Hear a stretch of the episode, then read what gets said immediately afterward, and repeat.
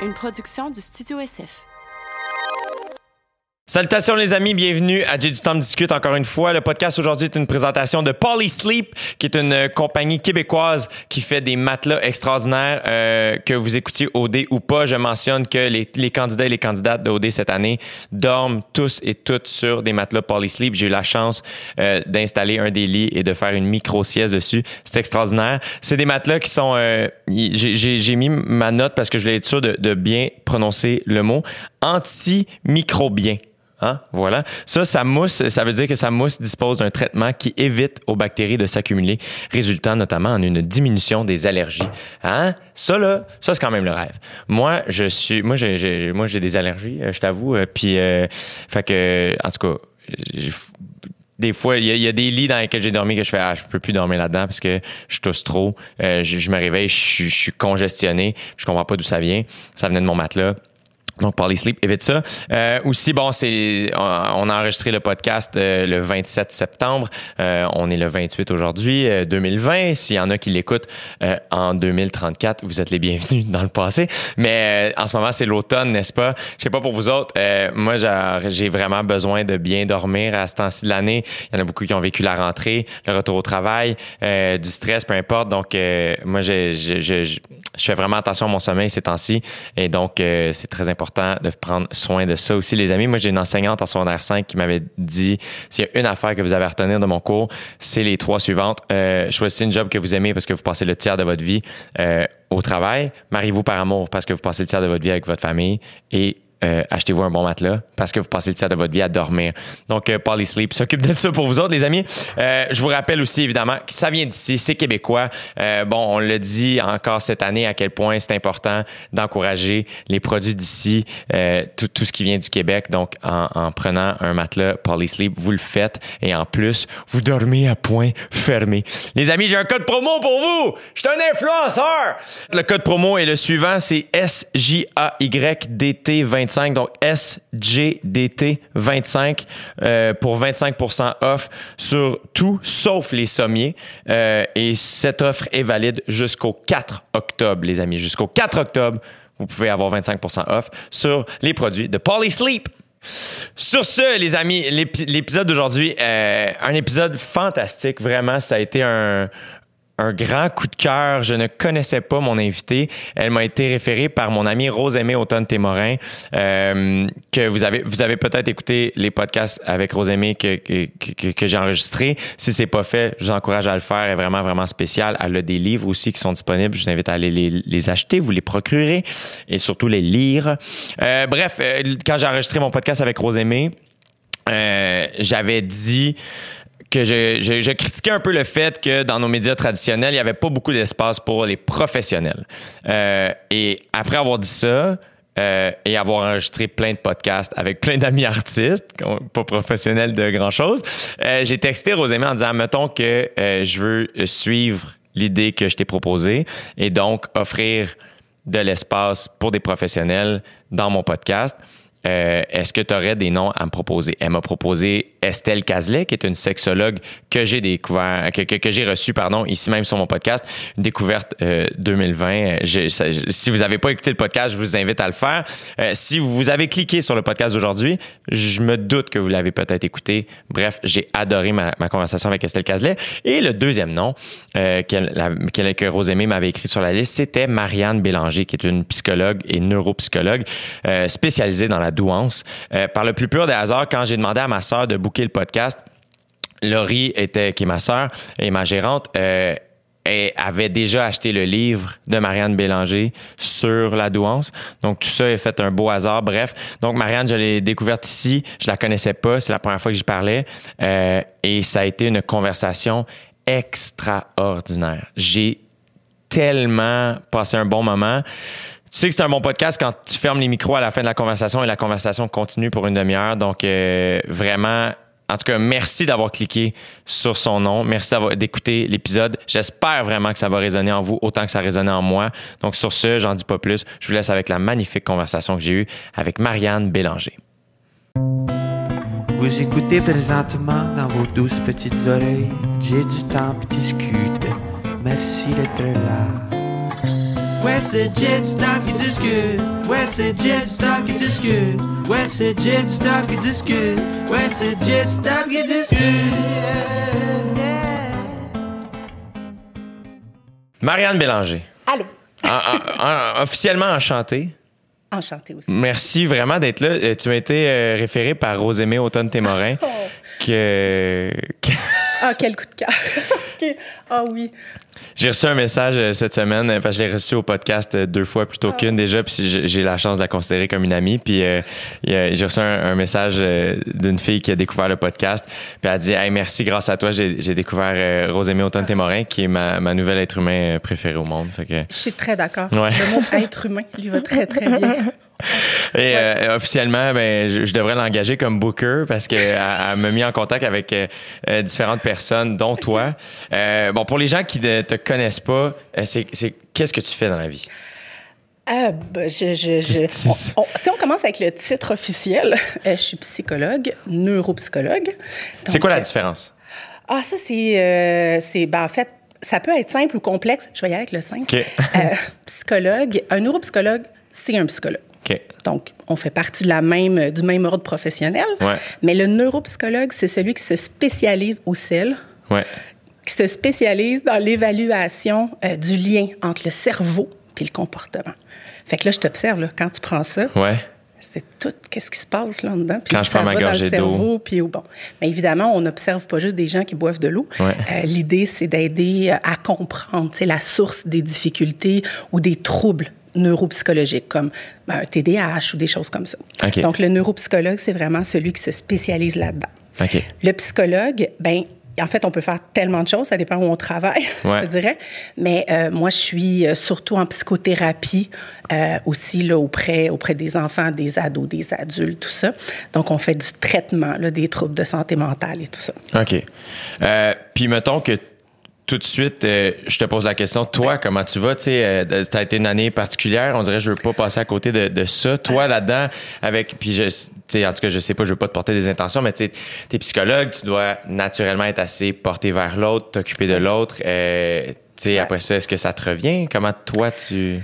Ben, c'est super gentil de poser la question, mon Dieu, vraiment, merci. Euh, je t'avoue que je suis vraiment chanceuse parce que les euh, la, la clinique où je travaille avec mon, ma gang, c'est, on a vraiment un petit papier bulle, là. Je te dirais que c'est assez euh, tripant.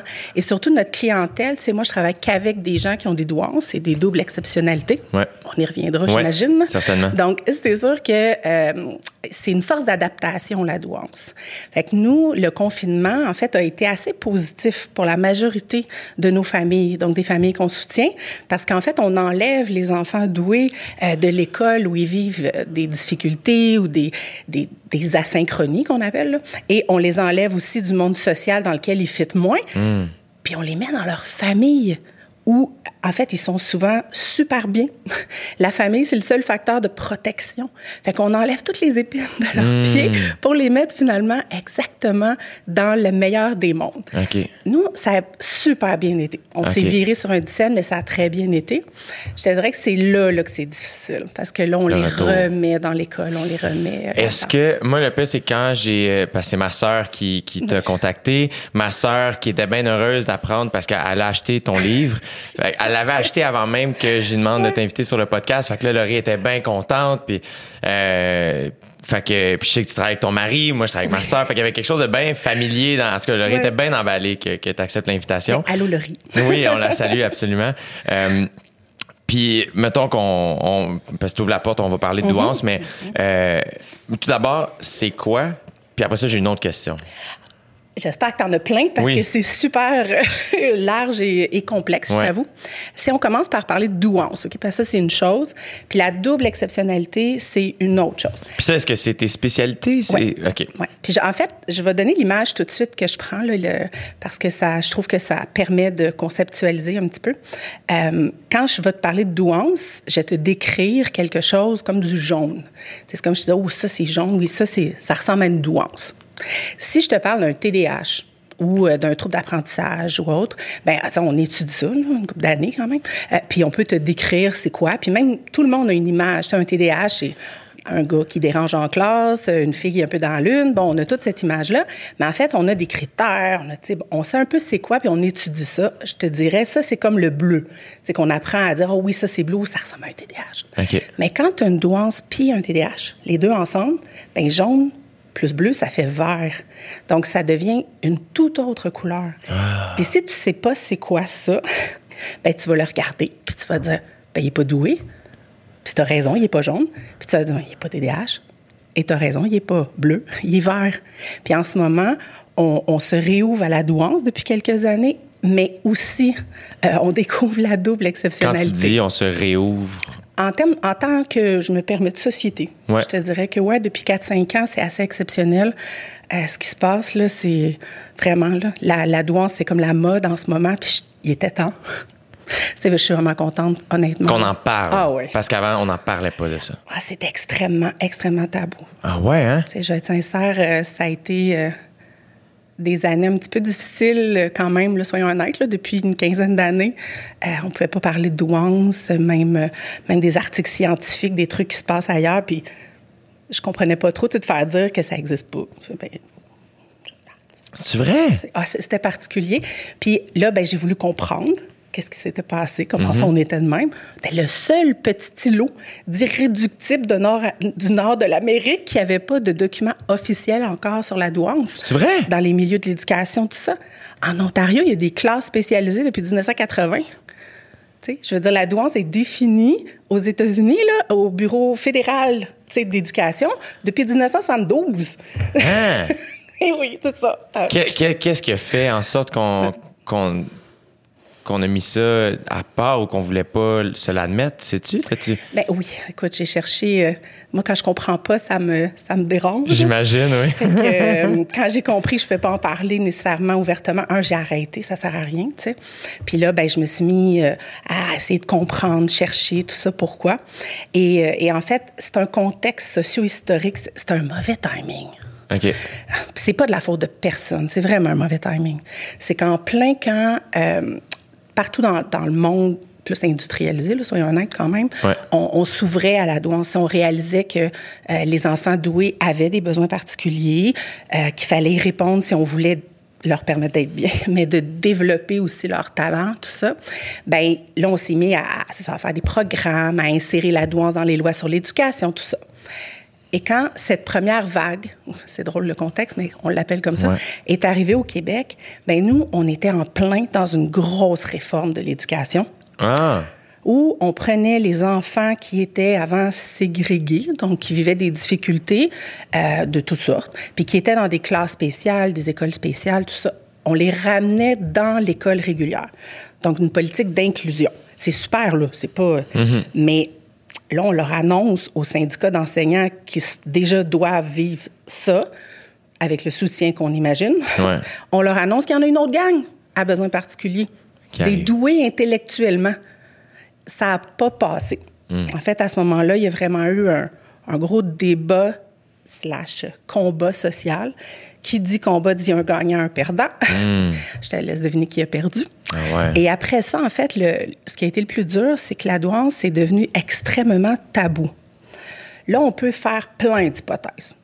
A plein de toutes sortes, incluant une qui, selon moi, fait sens aussi, là, quand même. là. Mais c'est sûr qu'au Québec, faire plus d'argent, être plus... euh, Bon, tu sais, on, on a une culture... euh, peu d'humilité, si on peut être poli, Ouais. euh, qui fait en sorte que, tu sais, aller dire que tu as une intelligence plus élevée que la moyenne, ça se dit pas très bien. Bon, Ouais. euh, donc, tu sais, additionne un peu tout ça ensemble, ben ça fait que euh, on n'a pas juste arrêté, en fait, on a reculé. C'est ça qui a été le plus difficile. Euh, quand moi, j'étais jeune, je suis pas si vieille, là, premier, quand j'étais jeune, euh, il y avait des, euh, des programmes d'enrichissement. On pouvait avoir français enrichi, maths Ouais. enrichi, on pouvait... Donc, et les enseignants étaient formés. Puis c'est logique, ils étaient formés pour qu'est-ce qu'on fait quand on a des euh, élèves qui finissent plus tôt, euh, qui sont plus rapides, qui... qui- Bon, c'était logique, là, dans une classe, t'en as qui sont en difficulté, t'en as qui sont plus Ouais. meilleurs. Bon. Ben, ils se faisaient encourager parce qu'ils pouvaient aller dans des programmes enrichis, des choses comme ça. Et là, tout ça a arrêté. En fait, ce qui est arrivé, c'est qu'on a, à ce moment-là, comme société, adopté euh, le concept d'égalité des chances sociales et non individuelles. Fait que, oui, il faut soutenir les élèves en difficulté, mais ceux qui sont doués, déjà, là, faut pas risquer de créer de l'élitisme, tu sais. Ouais. Fait qu'on les ramène aussi dans la moyenne. Et donc là, tous les programmes d'enrichi ont disparu du programme de base. Le seul qui reste, c'est euh, anglais enrichi langue seconde. Ouais. Et pendant les années 90, il y a eu tout ce vide-là pour les enfants, les jeunes doués. Au début des années 2000, heureusement, les PEI sont arrivés dans le monde. Et là, Ouais. ça a aidé un petit peu une partie de. Les programmes d'études internationales, ouais. Fait que c'est ça aujourd'hui qui est arrivé, en fait. C'est que cette première vague-là, non seulement on n'a pas embarqué, mais ce qu'elle a généré ici, euh, ça a fait euh, un gros tabou, un gros vide euh, de presque 40 ans, où les gens ont eu l'impression que quand, quand on reparle de douance aujourd'hui, c'est comme si, ah, comme si ça vient d'arriver, comme si c'est nouveau. Ouais.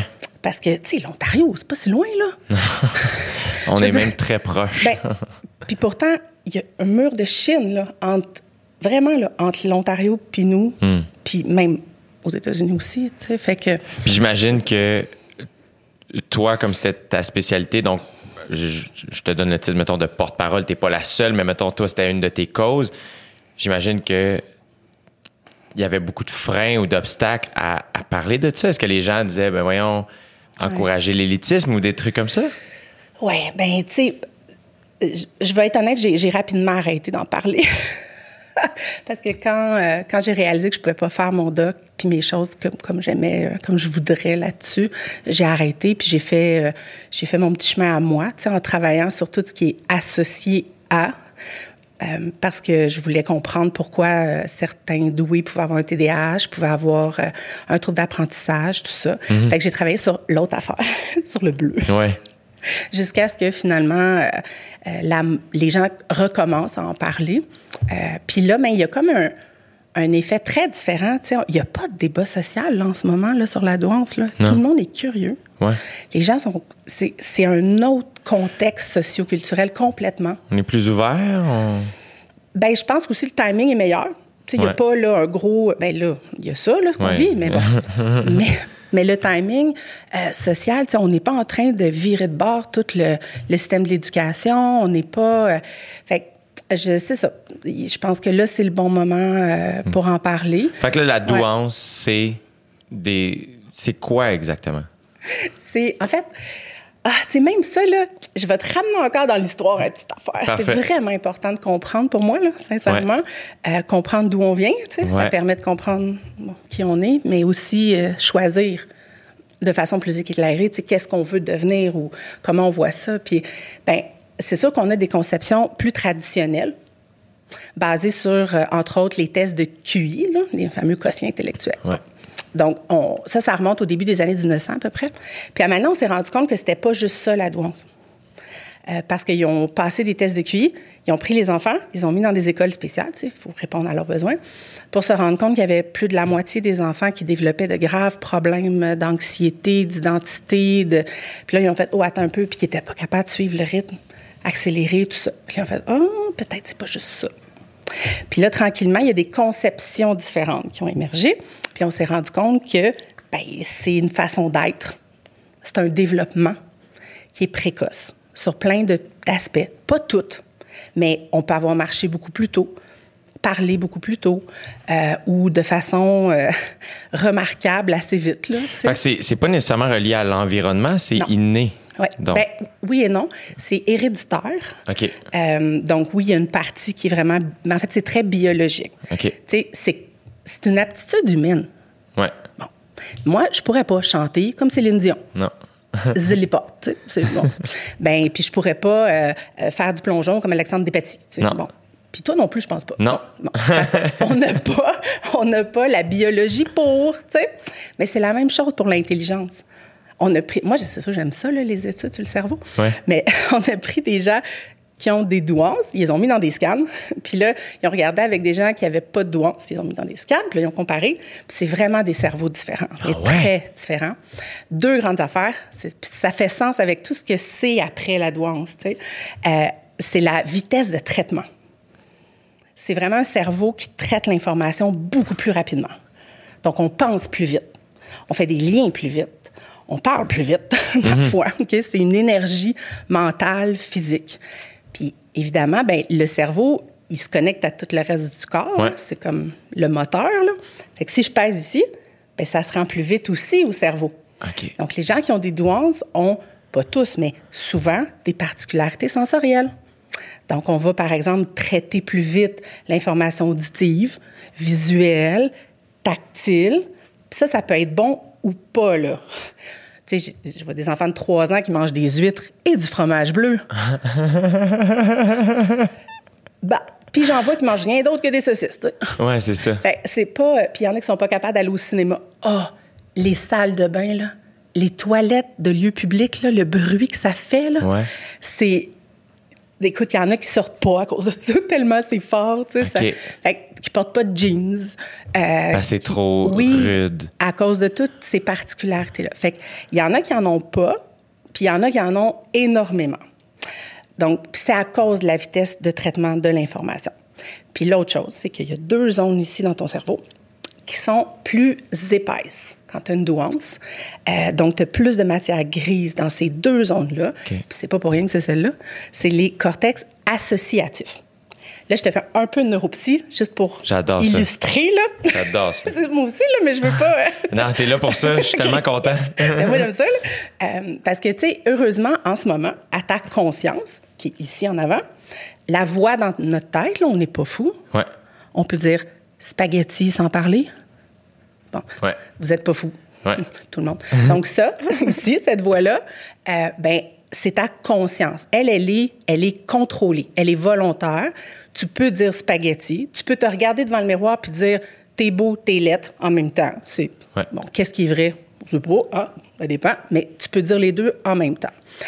Heureusement, c'est pas toutes tes connaissances antérieures, tous tes souvenirs, tout ce qu'il y a dans ton cerveau qui arrive là en même temps, tout le temps. On verrait complètement fou. On aurait comme ça- trop d'idées en même temps. Ça se peut pas, là, c'est impossible.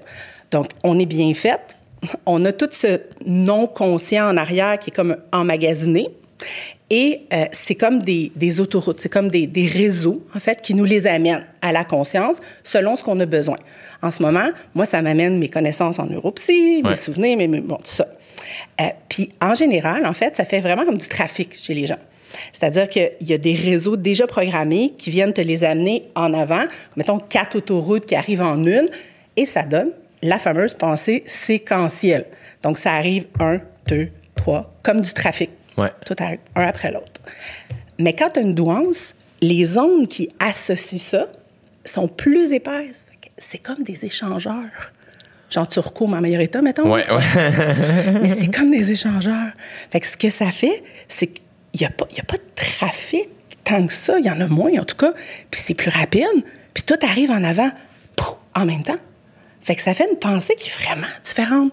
Ou quand tu dis, tu penses à une chose, tout est connecté à tout. Fait que c'est pas séquentiel, c'est pas une en arrière de l'autre, c'est comme. Plus arborescent. C'est ça. Ouais.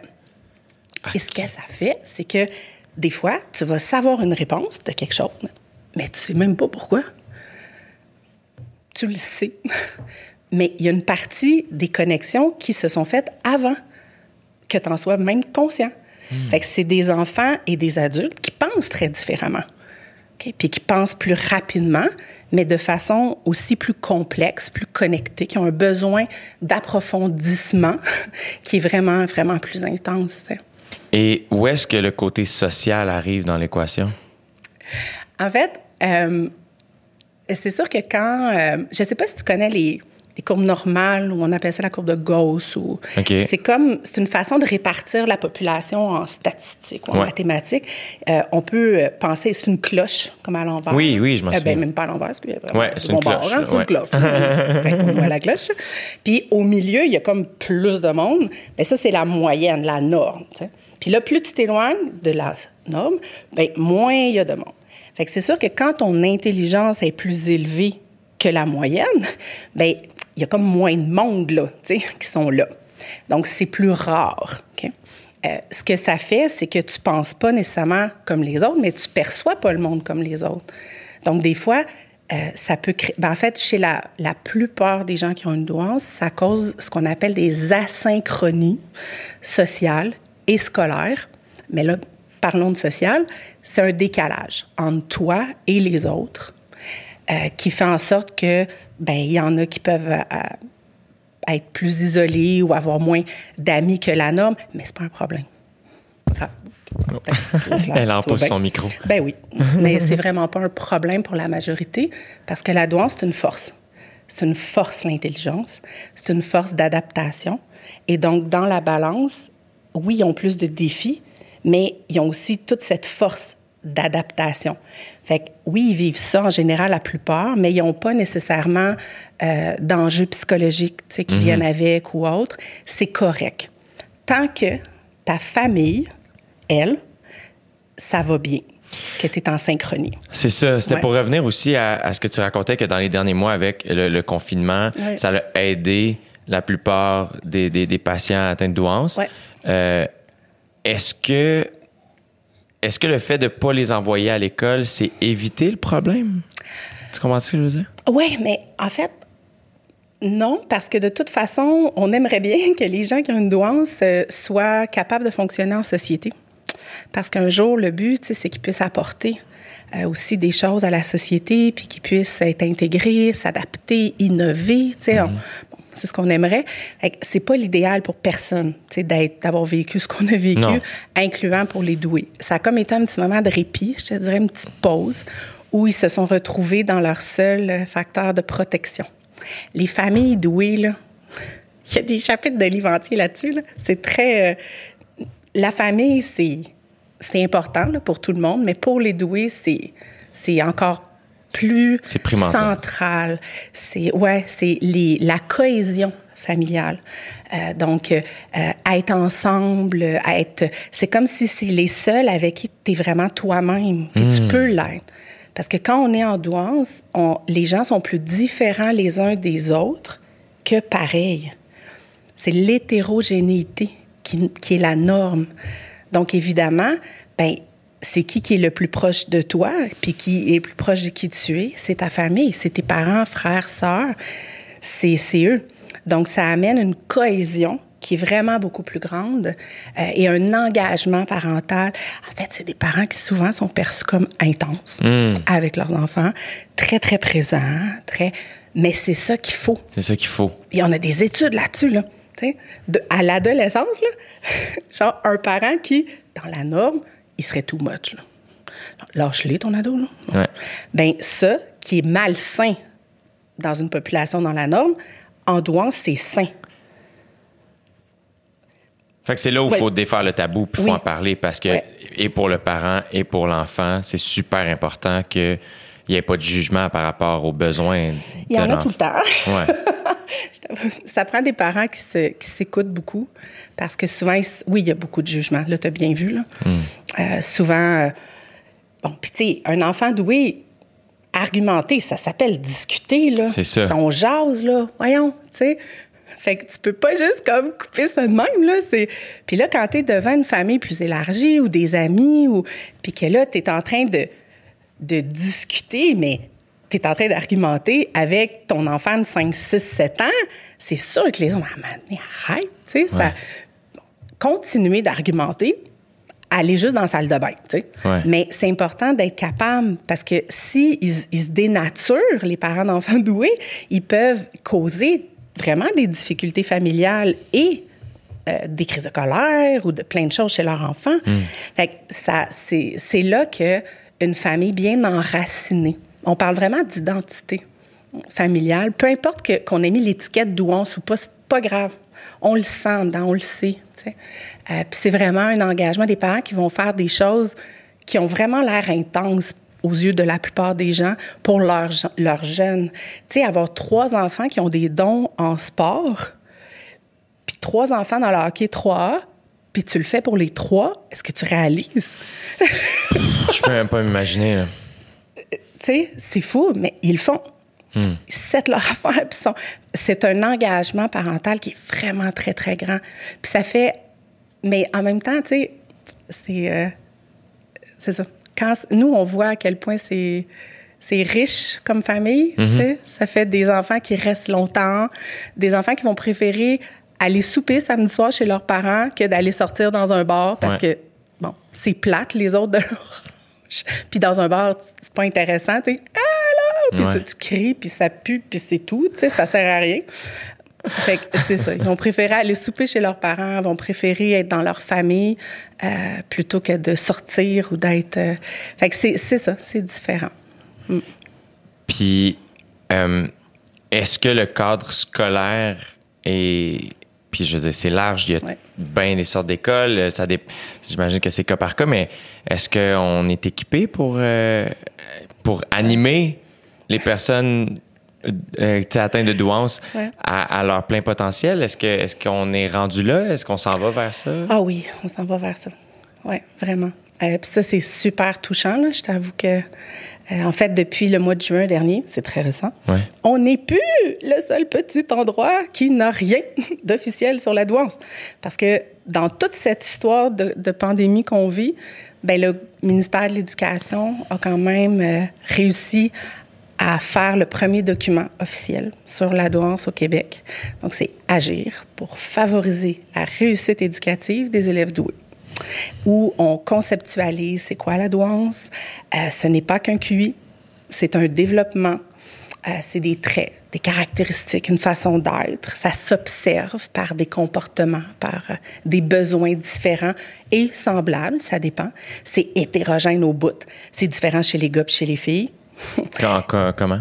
En fait, euh, il y a beaucoup de littérature là-dessus Ouais. aussi parce que les, euh, les filles euh, douées ont tendance à beaucoup plus se suradapter. Donc, avoir l'air vraiment le plus dans la norme possible. À l'école, mais à la maison, ils enlèvent le costume parce qu'ils peuvent. Fait que des fois, c'est que toute la journée, tu sais, ils n'ont pas été elles, ils n'ont pas été comme... Puis là, quand tu arrives à la maison, moi, j'appelle ça le syndrome Dr. Jekyll and Mr. Hyde. Ouais.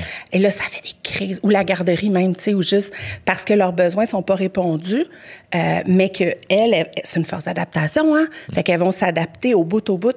Puis les filles sont plus sociables, l'école est plus faite pour les filles aussi. Donc, euh, nous autres, une note, on aime ça, tu sais. Fait que là, elles font tout ce qu'il faut pour être bonne, belle fille. Écoute, Miss Parfaite. Puis là, quand tu arrives à la maison, c'est l'hécatombe, ça, c'est, c'est des crises, c'est des- de la rage. c'est- Mais je te dis, les- il y a beaucoup d'écoles, ils, ils les croient pas, ils comprennent pas. Ouais. Là, c'est deux enfants complètement différents.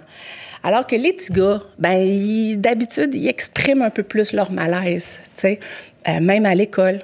C'est que, spécial parce qu'on ouais. dirait que ça participe même à. Tiens, euh, c'est ça participe à l'idée qu'on va faire, tu sais, la vieille idée de Mm. ce qu'une fille est censée être, puis un gars. Ouais. C'est weird quand même. Ah, écoute, ça, là, c'est drôle. à- on, on est vraiment toute une gang, nous autres, très passionnés, très, très engagés. Puis il y en a qui, euh, qui ont euh, très à cœur, là, tu sais, le, le côté euh, des femmes douées. Donc, tout ce- oui, c'est une littérature, là, mais c'est aussi... Ah, euh, ça vient vraiment nous chercher Ben, c'est beaucoup. sûr. Parce que euh, encore aujourd'hui, en 2020, peux-tu croire, c'est vrai encore que les, les femmes sont encore victimes, à quelque part, de, des stéréotypes et des rôles sociaux puis de la conciliation travail-famille. Moi, je capotais. euh, parenthèse, Mais oui. actualité, petite pause. Aujourd'hui encore, on a vu récemment que pendant le confinement, il y a eu, écoute, les femmes scientifiques ont tellement, ont presque arrêté de produire des articles, puis en sciences, produire des articles scientifiques, c'est ça qui fait ta paye, là. Tu sais, c'est ça. Ben, les femmes ont chuté vraiment dans leur productivité, alors que les hommes ont augmenté dans leur...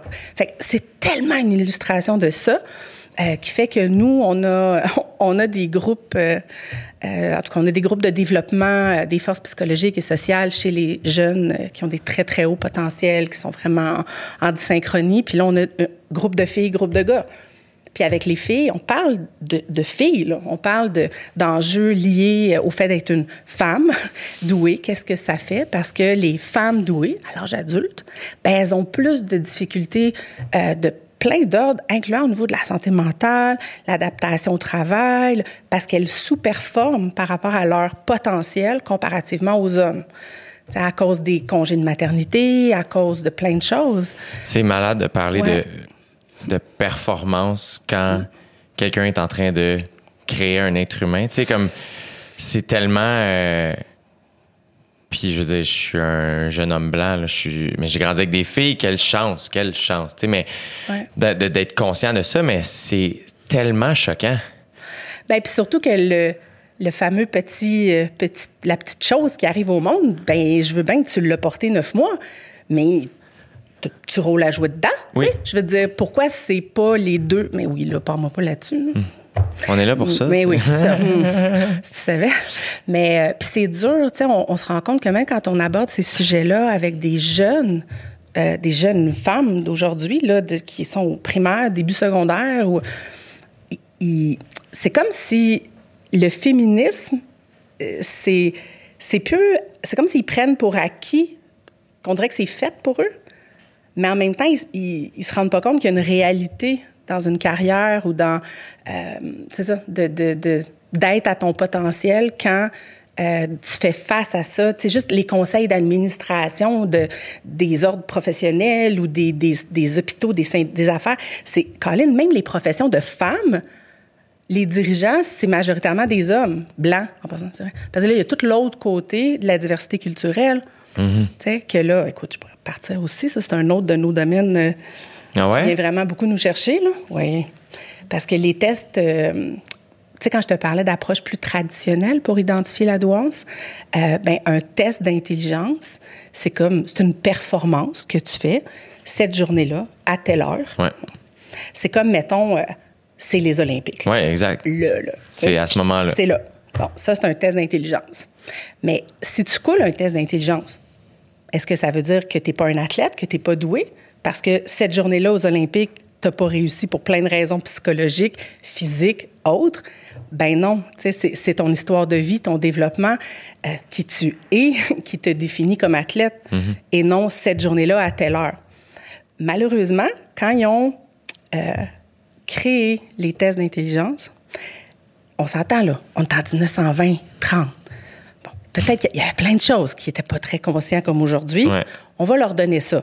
Mais nous, on hérite d'un test qui a été normalisé à 90% auprès d'une population californienne, blanche, dans la classe moyenne. Alors, on a des billets qui restent depuis tout ce temps.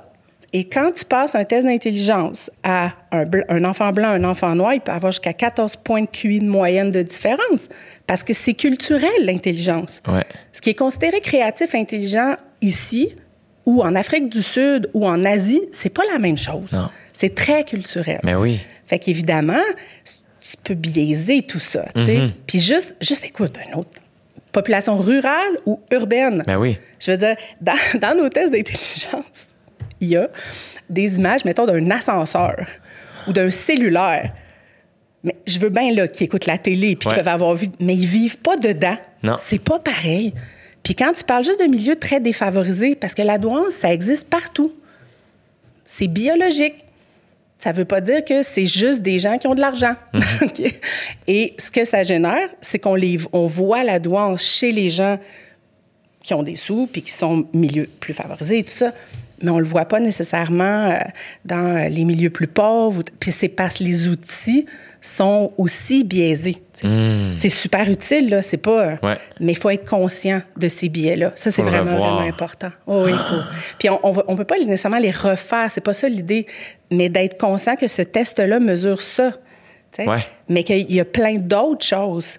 Puis la douance, elle existe partout, là. C'est pas réservé à une sphère euh, blanche, mâle, entre 20 et 50 ans, là. Ouais. Tu sais, je veux dire, c'est, c'est, c'est ça.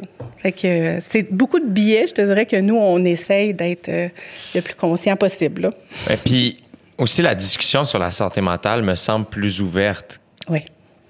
que jamais, presque même, Oh. je dirais, tu sais, euh, ou du moins de plus en plus. Puis dans les derniers mois, avec la pandémie, ça a été, tu sais, encore plus dans l'œil du public ou dans l'oreille, tu sais. euh, euh, J'imagine que toi, ça faisait longtemps que tu attendais cette conversation-là?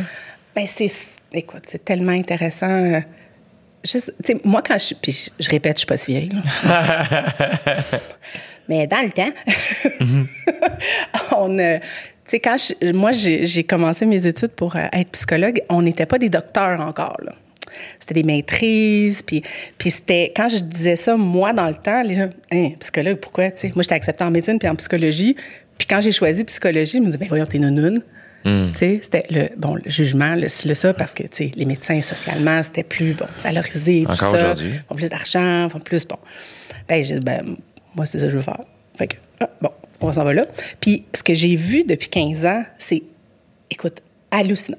Maintenant, en fait, la profession de psychologue et la discussion sociale sur la santé mentale au Québec, là, c'est exceptionnel. On est devenu euh, écouté, en fait, ce qui était pas nécessairement toujours le cas. Euh, la profession a monté en, en rigueur de formation de base, de formation continue. C'est ça. C'est, je pense que c'est un travail de fond qui a été fait, entre autres, par l'Ordre des psychologues euh, euh, du Québec, là, de faire qu'on a maintenant, on est des docteurs, on a des doctorats, on n'a plus des maîtrises seulement. Euh, et c'est des, c'est des grosses formations de base. C'est très long. Ben, oui. Et si probablement nécessaire, j'imagine. Oui. Tu sais, Je veux dire, je suis pas en train de le banaliser. Au contraire, c'est de l'admiration de faire. Ouais. Quand j'animais des soirées d'humour euh, dans les bars quand j'ai commencé, puis à chaque fois, je tombais. Qu'est-ce que tu fais dans la vie? Euh, J'étudie en quoi? En psychologie. OK, t'es en quelle année? Première. Je suis comme. Fait qu'on se revoit dans 10 ans. Ouais. Mais ça prend. Mais en même temps, je- euh, j'admire ça au bout, puis j'imagine que c'est nécessaire. Puis oui. et je, moi, je me gêne pas de dire ici ou ailleurs que je consulte ou que j'ai consulté ou que j'ai recommencé à consulter ou peu importe parce que je pense que cette conversation-là est encore timide. ça s'en vient de mieux en mieux. Puis je pense que le fait que, oui, des gens qui ont une voix sociale aussi, que ce soit des artistes, des politiciens, aujourd'hui, les gens, ils en parlent beaucoup plus. Puis je pense que c'est moins tabou aussi parce que quand tu dis tu consultes, tu sais, il y a une rigueur, il y a, un professionnalisme aussi. Tu sais, c'est pas... euh, c'est ça. Dans le temps, on parlait de psychothérapie, psychothérapeute, psychologue. C'était flou. Tout ça était flou. Tu sais, je veux dire, quand j'étais au bac, là, des gens se disaient psychothérapeute, puis ce qu'ils faisaient, c'est des antennes sur la tête. Là. Tu sais, je veux dire, c'était. Je pense pas que ça existait pas. Mais tu sais, c'était ésotérique. Tu sais. Puis là. Toi, en- que- où t'as vu ça? Que- Qu'est-ce qui a fait que toi, t'es allé là, tu sais? ben, en fait, entre les deux, entre la, moi, je voulais aider, tu sais, c'est toujours le, mais pas n'importe comment, tu sais, dans vraiment l'humain. Euh, puis euh, médecine, euh, quand j'étais allée aux entrevues, puis que mm, on m'a dit, euh, on m'a demandé, puis c'est plus comme ça aujourd'hui. Mais euh, comment j'allais gérer mon empathie. Ah, faut la gérer. faut pas l'utiliser. Non. Il y a une distance, tu sais, que, genre, non, c'est pas pour moi.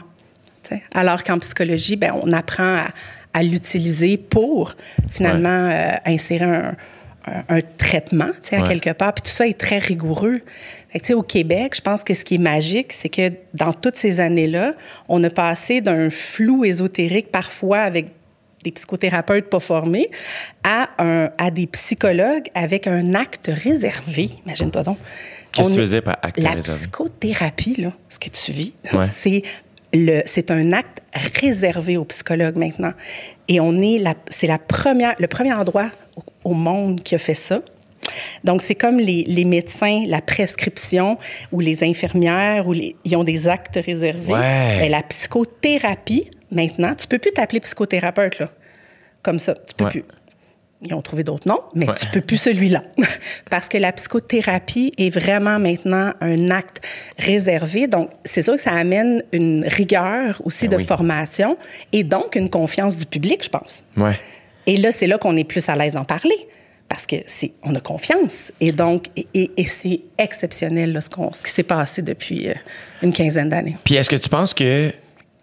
Parce que, mettons, moi, le- j'ai rencontré euh, deux psychologues. Ma première psychologue a pris sa retraite, euh, était extraordinaire. Puis euh, là, j'ai rencontré un nouveau psychologue. Puis les, les- j'ai, j'ai, tu sais, mettons, des copines ou des copains qui sont devenus psychologues ou, tu sais, je te rencontre aujourd'hui, tout ça.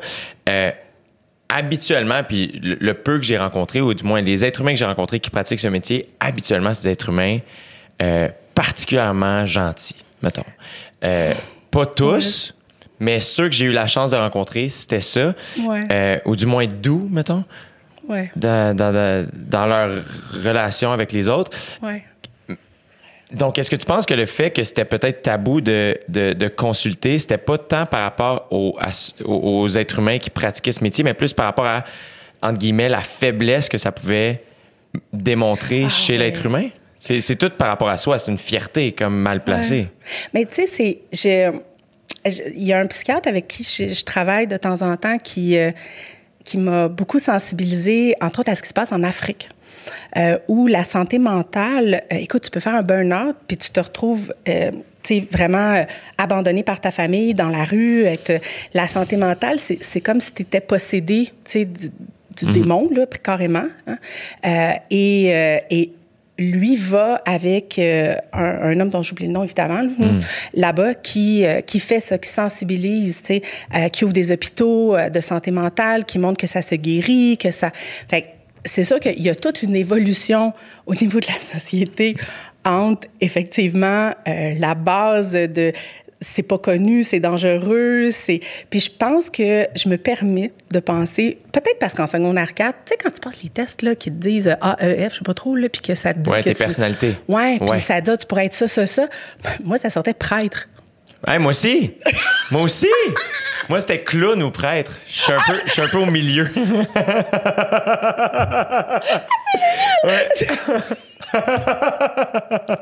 je m'attendais pas à celle-là.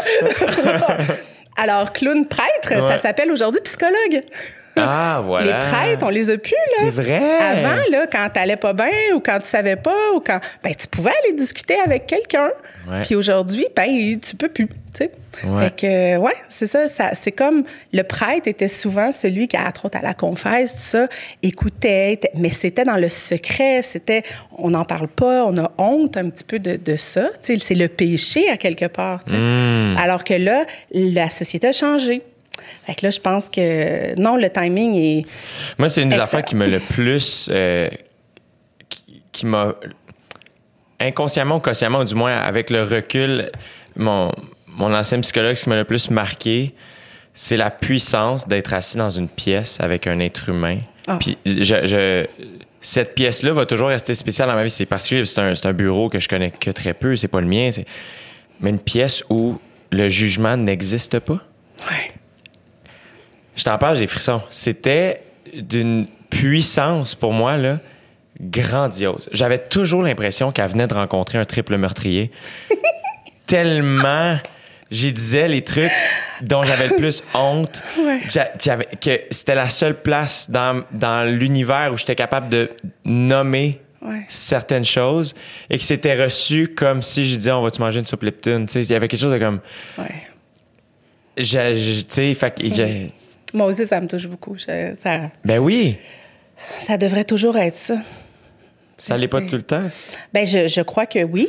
J'espère que oui, parce que c'est ce qu'on apprend à faire. Je pense qu'il y a des gens plus ouverts que d'autres, même en psychologie, mais euh, c'est ce qu'on apprend à faire. On apprend à, à créer une ouverture, une alliance thérapeutique tu sais, qui te permet après d'aller avec rigueur euh, traiter des choses, tu sais, parce qu'on on, on a une science en arrière, il y a un amarrage théorie-pratique. Là. C'est ça. Euh, et tu vois, une chose qui est en train de se passer, qui est exceptionnelle, c'est que quand on reçoit des gens, peu importe qui, tu sais, on, on peut être un psychologue plus généraliste, bon, et, euh, et exemple, si on reconnaît peut-être des signes de douance chez, chez notre patient, notre client, ben on devrait être capable de plus en plus de le nommer. Tu sais, exemple, euh, avant, peux-tu croire, le TDAH, là, ça a l'air que ça, là, la journée de tes 18 ans, t'es fini, toi. Ouais, c'est ça. Salut! T'as un trouble de l'enfance. C'est ça. Puis on- tout le monde sait qu'à 18 ans et un jour, tu es un adulte. Oh oui. Et donc, à 18 ans et un jour, c'est terminé. Tu sais, c'est TDAH fini. Bon. Évidemment, c'est pas le cas. Donc, tous les, psychologues en adultes, donc, qui travaillent auprès des adultes, se sont formés euh, pour reconnaître le TDAH adulte dans les dernières années. Bon, puis des fois, tu peux avoir un adulte TDAH qui vient consulter, puis qui finalement euh, vient consulter pour un burn-out ou un trouble anxieux. Mais comme psychologue, il faut que tu sois capable, oui, d'abord de créer cette relation qui permet, de, de- après ça, de travailler avec ça, sais, euh, de répondre à, à ton besoin. Et si tu te rends compte qu'il y a peut-être un TDAH qui peut expliquer tout ça, ben c'est notre travail de, de te partager ces connaissances-là. Et là, c'est la douance qui rentre. Puis là, on a, c'est tellement impressionnant, là, ce qui se passe.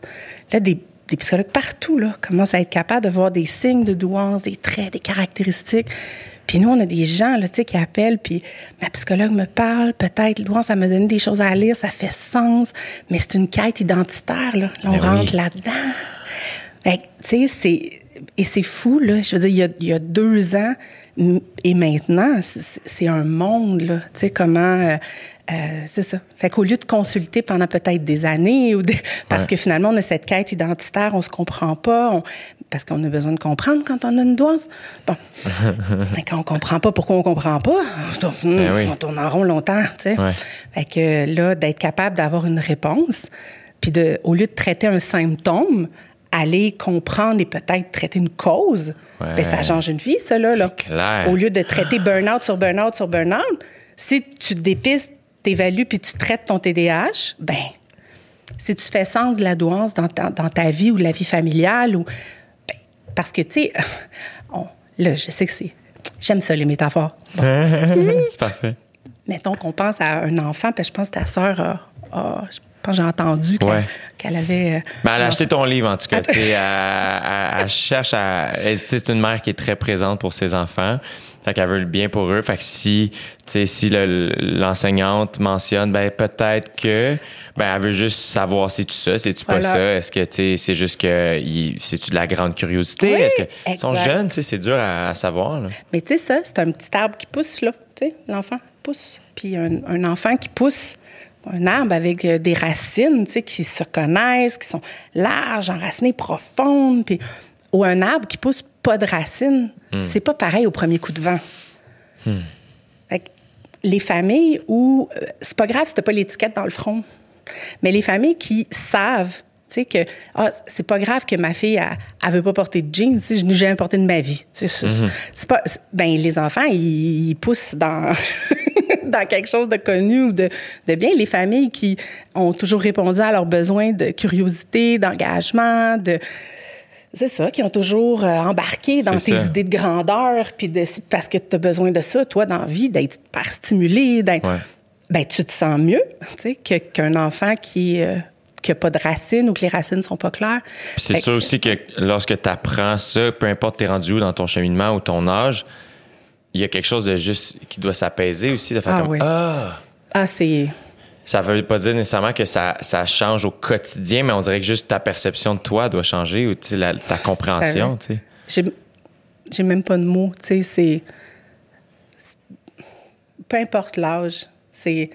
Nous, on dit souvent que dans notre domaine, c'est comme si l'évaluation, c'est un traitement presque des fois. C'est ça. Mais oui. Puis nous, on la fait vivre comme ça en plus. Tu sais, de façon très identitaire, très. Ouais. Parce que c'est une façon de faire des liens, de comprendre, de. C'est. c'est- Écoute, ça change des vies, C'est sûr. Tu sais, si tu fais juste lire, il y a quelques jours, j'ai vu passer ça sur notre, notre Slack, excusez. Ouais, oui. C'est ça, ce mot-là, mais c'est la vie. Hein? Bon. Fait que, on a ça hein, aussi, Ouais. comme bien du monde. Ouais. Euh, puis je pense que Mitsu, sur sa revue euh, à elle, là, de la- Ouais. elle a publié un, un article où elle a appris qu'elle est twice, donc qu'elle est doublement exceptionnelle. C'est quoi ça? Bon, ça, c'est quand tu as une douance, tout ce qu'on a nommé tantôt. Ouais. Donc, le développement précoce, toutes ces particularités-là. On t'observe, puis on dit, ah oui, ça, c'est qu'un enfant ou un adulte qui est très curieux, il pense vite, il a besoin d'enrichissement. Bon. Mais tu as aussi un trouble associé. Fait que t'as pas l'air si doué tout le temps. Puis t'as pas l'air non plus juste du trouble associé. Tu sais, ça, Trouble ça- associé étant? Comme TDAH, dyslexie, Mitsu a nommé la dyspraxie. tu sais. Bon, à l'âge adulte, tu sais, elle apprend ça.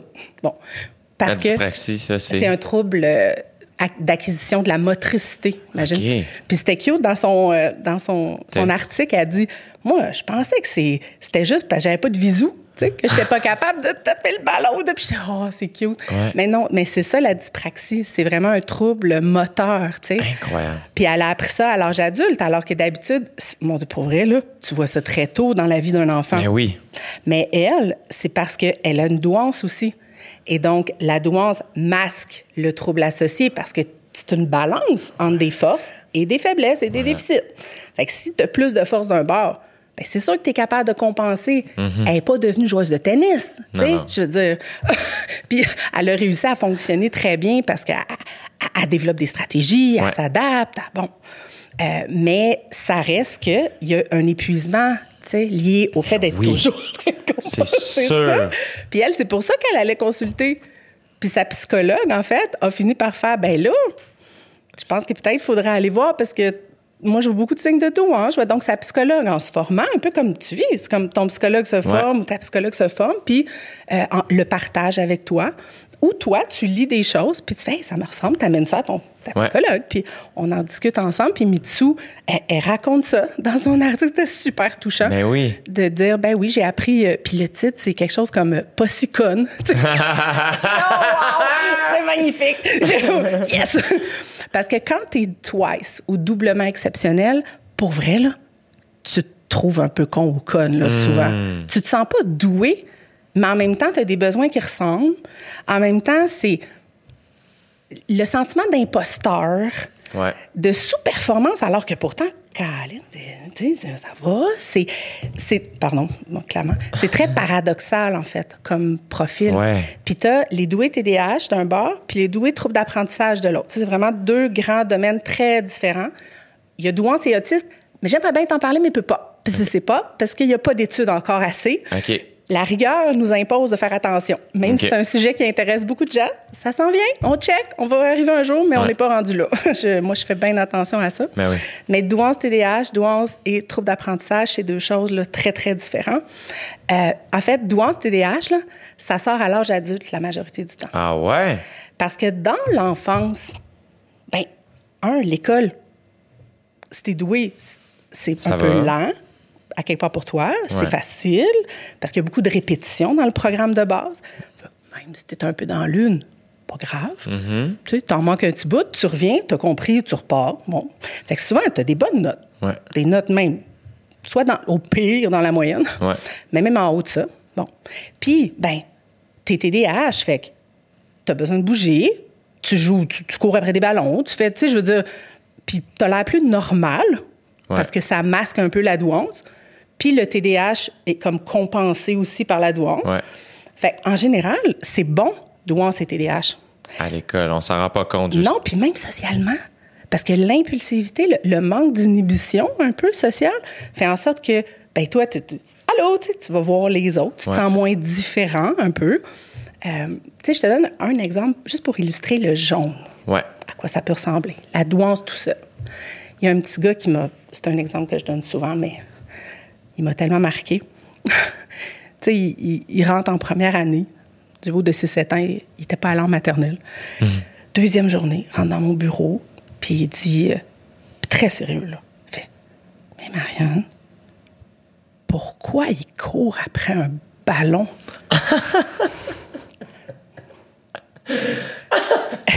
Là, moi, faut pas, tu sais. Ouais. hum, Puis c'est vraiment. hein, hum. Ah oui. Ah ouais, c'est intense, tu sais. Qu'est-ce que tu veux dire? Je te dis, là. Ils sortent à la récré, les enfants, là. Puis là, ils font tuc, tuc, tuc, tuc. Puis là, ils rentrent. qu'il parle des enfants. Oui. C'est comme s'ils ne faisaient pas partie Ah, du non, lot. non. Écoute, puis il dit Attends, man, je te jure. Puis comme si, là, j'aurais dû le prévenir, hein. C'est parce que c'est une aberration, ça, jouer au ballon, tu sais. oui. Là, le midi, ils sortent, puis là, ils font tuc, tuc, tuc, tuc. Puis là, ils rentrent. Puis l'après-midi, ils recommencent. Puis à 4 heures, ils se disent Est-ce qu'on se joue au parc pour jouer au ballon? Puis là, il me regarde paniqué, là, vraiment en détresse, pour vrai. Là. Puis là, il dit Mais si c'est ça que l'école apprend aux enfants, elle va mourir, la planète, Marianne. Je. Ah. OK. Oui. Bon. Et là, tu comprends que cet enfant, en deuxième journée, on était déjà à l'école en train de paniquer sur son retrait social, sur son malaise. sur- Fait que là, il, il- il nous demandait est-ce qu'on lui donne des. des- est-ce qu'il participe avec la TES aux ateliers d'habileté sociale aussi? Puis là, il essayait de l'introduire à d'autres enfants. De- puis je- non. Laissez-le aller écrire une lettre au premier ministre Ouais. cet enfant-là, il ne fit pas, tu sais, parce qu'il est très différent dans ses intérêts, ses besoins. Puis quand tu y penses, là, pense de façon comme c'est vrai quand tu- un ballon, c'est quoi le but, tu sais? Ça, c'est comme ceux qui m'arrivent. euh, Aïe, aïe, je me suis fait inviter là, pour aller jouer là, avec un autre enfant. Là. Ah oui, c'est le fun. Mais j'ai comme pas compris. Elle a comme sorti une poupée en plastique, puis elle a fait Allô? Pourquoi elle fait ça? Pour eux, ça, c'est pas intéressant. C'est Ben, que ça sert à rien. c'est ça. Mais il n'y a pas d'utilité. Ça- OK. Tu sais, c'est pas. Puis dans le cadre scolaire, est-ce que tu penses qu'il faut les laisser là? Parce que ils vont travailler ça sans même le savoir? Non, en fait, c'est qu'ils comprennent aussi. OK, c'est ça. tu sais. Puis il y en a qui ne pas. Euh, puis que sur- ben, ça. plus, plus ils sont loin de la norme, ben, plus, là, à un moment donné, il il faut juste répondre aux besoins. Mais les meilleurs, c'est les parents. Les parents d'enfants doués, ils ont une connaissance de leur enfant, ils ont une... Écoute, tu sais, ils sont uniques pour vrai, là. Fait que si tu demandes aux parents si pour eux c'est normal ou pas, qu'est-ce qu'ils en pensent, ils s'attendent à quoi, sont... T'as- tu l'as ta réponse. Ouais. Tu sais, c'est exceptionnel. Là. Nous, c'est. C'est documenté aussi, là. Je veux dire, euh, ils ont vraiment une connexion à leur enfant, une compréhension de leur enfant. Si tu veux une réponse, demande aux parents. tu sais. Ben oui. Demande pas aux profs, pour vrai, pour ces enfants-là, demande aux parents. Ouais. C'est vraiment eux qui le savent. Fait que quand eux, ils disent non, ça, ça va, il va apprendre, il va, tu sais, eux, ils veulent ça pour leur enfant, ben on va par là. S'ils se disent, ah non, moi, j'ai peur pour lui, je pense que ça marchera pas, il y, a- ben, il y en a qui décident de scolariser à la maison. De, Ouais. Bon, fait tu sais, tout est possible. Nous, on est tellement habitués d'être flexibles. Bon. Ben oui. Mais tu comprends que ça, c'est le jaune, là. Tu Ouais. sais? Là, tu parles de flexibilité. Oui. Est-ce que est-ce que tu penses que le, le programme scolaire l'est suffisamment? Ben, je suis, je suis vraiment optimiste dans la vie, par exemple. Je, Ouais. je vais placer ça. je vais pas y a- mes amis disent des fois que je vis avec des licornes. je l'assume. Je le dis tout de suite, je l'assume. Mais c'est parce que je vois tellement de choses qui se passent dans les dernières années, je peux pas pas être optimiste. Ouais. C'est comme. Tu sais, là, on a enfin un document qui parle de douance, puis c'est bon. puis ça, ça, ça, ça oriente, tu sais, bien les choses. Bon, la marche est grande. On va être patient, on va laisser les écoles cheminer puis faire leur... euh, mais on est déjà dans une, une, éduca- un- un- voyons, une approche éducative, tu sais, de socio-constructiviste, tu sais, où déjà on est dans la flexibilité, l'adaptation. Pour une fois que je lis des articles scientifiques puis que les Américains sont jaloux de notre système d'éducation, That's it. tu sais, c'est comme eux autres, il faut qu'ils changent tout ça pour répondre aux.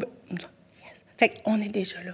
Je veux dire, il faut juste, honnêtement, là, que les profs apprennent à les voir, que les profs s'écoutent souvent. ça. Euh, ils ont tellement de choses qu'ils peuvent faire avec la flexibilité pédagogique. La majorité des enfants doués, là, ils sont bien à l'école, avec un petit peu d'enrichissement, euh, des fois une accélération d'une année, des fois deux, des fois une dérogation scolaire, des fois... La majorité, ils- sont bien. Quand les parents sentent qu'ils sont bien, sont bien. Les parents, c'est vraiment eux qui peuvent te dire, mon en- bon, est-ce que les besoins de leur enfant sont répondus ou pas? Puis quand ils ne sont pas répondus, on a des écoles qui écoutent en général bien, là. Tu sais, les tabous sont en train de tomber C'est- c'est ça. avec la mode de la douance en ce moment. Une mode, c'est pas péjoratif. Je veux dire qu'on en parle. Ouais, c'est ça. Tu sais, bon, là, c'est c'est comme si... populaire. C'est ça, on en parle. Mais ça fait que les profs se forment. Hmm. Fait qu'en ce moment, il y a beaucoup... C'est pas ça, comme ça partout, mais il y a beaucoup de positifs. Puis quand c'est pas ce qu'ils ont besoin, les parents d'enfants doués, en général, sont capables... Ils s'en vont. Ils vont ailleurs. Ils vont scolariser à la maison. Ils lisent beaucoup. Ils vont Mettons, se former. Les... Je suis vraiment pas parent, là, mon Dieu, je suis loin de ça. là, mais j'admire tellement cette affaire-là. C'est tellement, ça me semble tellement spécial. Puis j'ai eu la chance de grandir dans une famille aimante, tout ça. Puis tu me sembles, tu- du moins de ce que j'entends, tu me sembles me parler de plusieurs familles Oui. très aimantes. Euh, mais comment, qu'est-ce qui arrive si c'est pas le cas d'un enfant doux? Tu sais, comme, c'est tough être parent. Est-ce qu'on, Ouais. comme société, on se prépare-tu bien à cette affaire-là, selon toi? On dirait que, je sais pas, là, on dirait que je te pose une question qui est très grosse, mais Ouais, je suis juste comme, c'est gros être parent, là, tu sais, puis, euh, puis des fois, c'est défaillant, puis il y a des miracles, là, tu sais, euh, Ah ouais. j'en connais, là, tu sais, mais on dirait que je sais pas comment attaquer cette affaire-là, tu sais, on- je veux dire, il n'y a pas de cours pour être parent. Puis, puis, écoute, si tu savais, il y en a des cours. il y en a. Ouais. Bon, c'est ça. Tu peux en prendre. Bon. Mais euh, euh, dans mon domaine, prends-les pas. Non, c'est ça. Parce que c'est pas euh, c'est pas aller à, à- à droite, c'est aller à gauche. C'est c'est tellement une éducation qui est différente que euh, si t'es parent doué- d'enfants doués, si t'es doué, je te dis occupe-toi de toi. Trouve, comprends ton identité à toi, puis tu vas être le meilleur parent du monde. Parce que il y a pas de, c'est ça. Tu sais, je te parlais tantôt, je vais te la donner l'image, je pense. Je te parlais tantôt de la courbe, la cloche. Ouais. Tu sais, en. Bon, moi, j'aime les statistiques, des formations de doctorat. Quand tu penses à cette fameuse courbe, Ouais. Puis là, imaginez-la à côté. non, non. Image, là. Ben, au milieu, mettons, tu prends le, le- le centre, tu as 50 du monde là-dessus Ouais. qui sont là. Et un écart type, c'est une mesure de dispersion. C'est puis la courbe, il faut la voir comme un escalier pour monter ou descendre. là. C'est une marche, un écart type, c'est toujours la même distance. Donc, c'est une mesure de distanciation. Fait qu'il faut vraiment voir la courbe normale comme un escalier. Et sur la marche du milieu, il y a 50% des gens, tous collés pareils, qui sont là sur la même marche. C'est pour ça qu'on dit qu'ils sont, ils sont plus semblables que différents, même s'il y a des différences. Ouais, ouais, là. ouais. Bon. Tu as, 16% la marche d'en haut, 16% la marche d'en bas. Ça, c'est le 82% à peu près de la norme.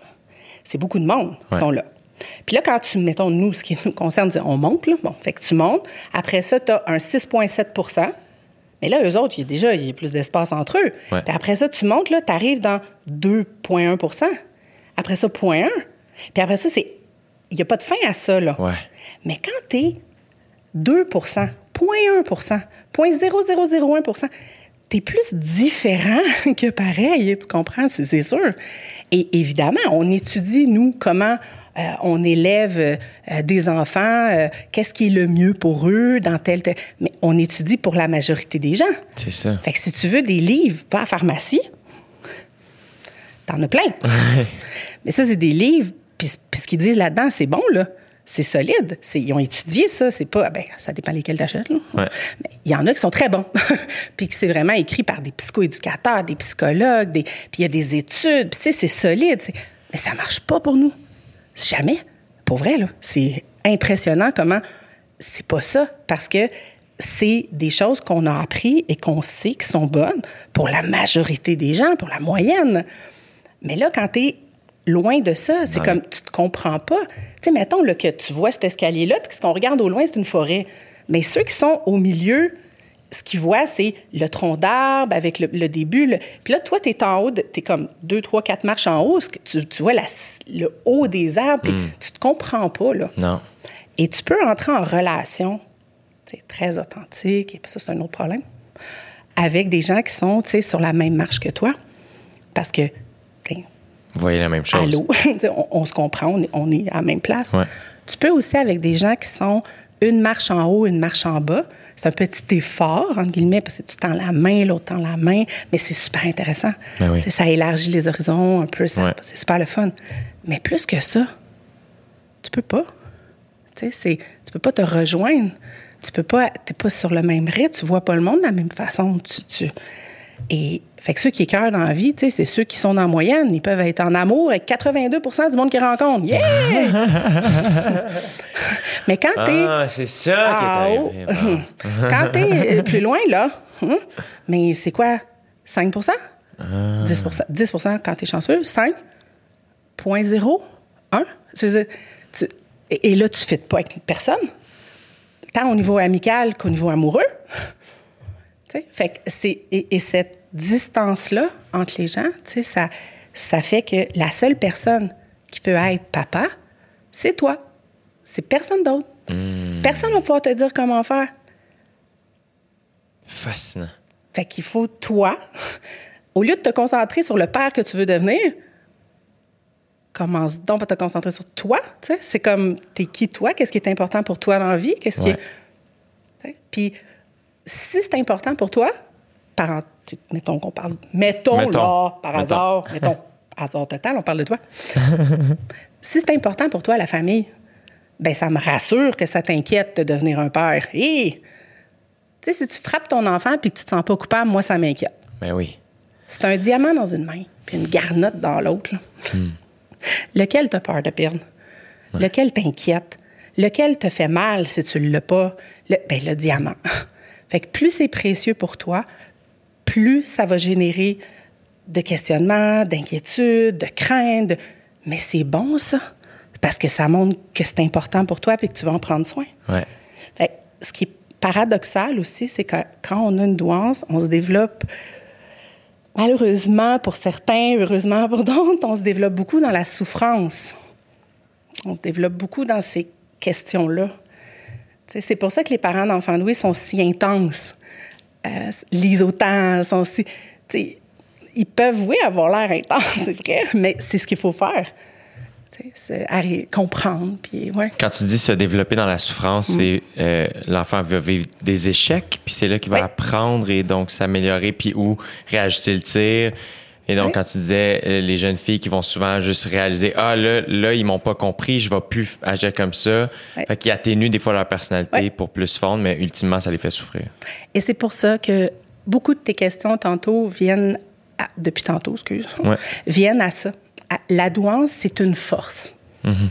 Que ça soit avec un trouble associé comme en double exceptionnalité ou pas, c'est une force. Puis, faut pas mettre les enfants doués dans des papiers bulles.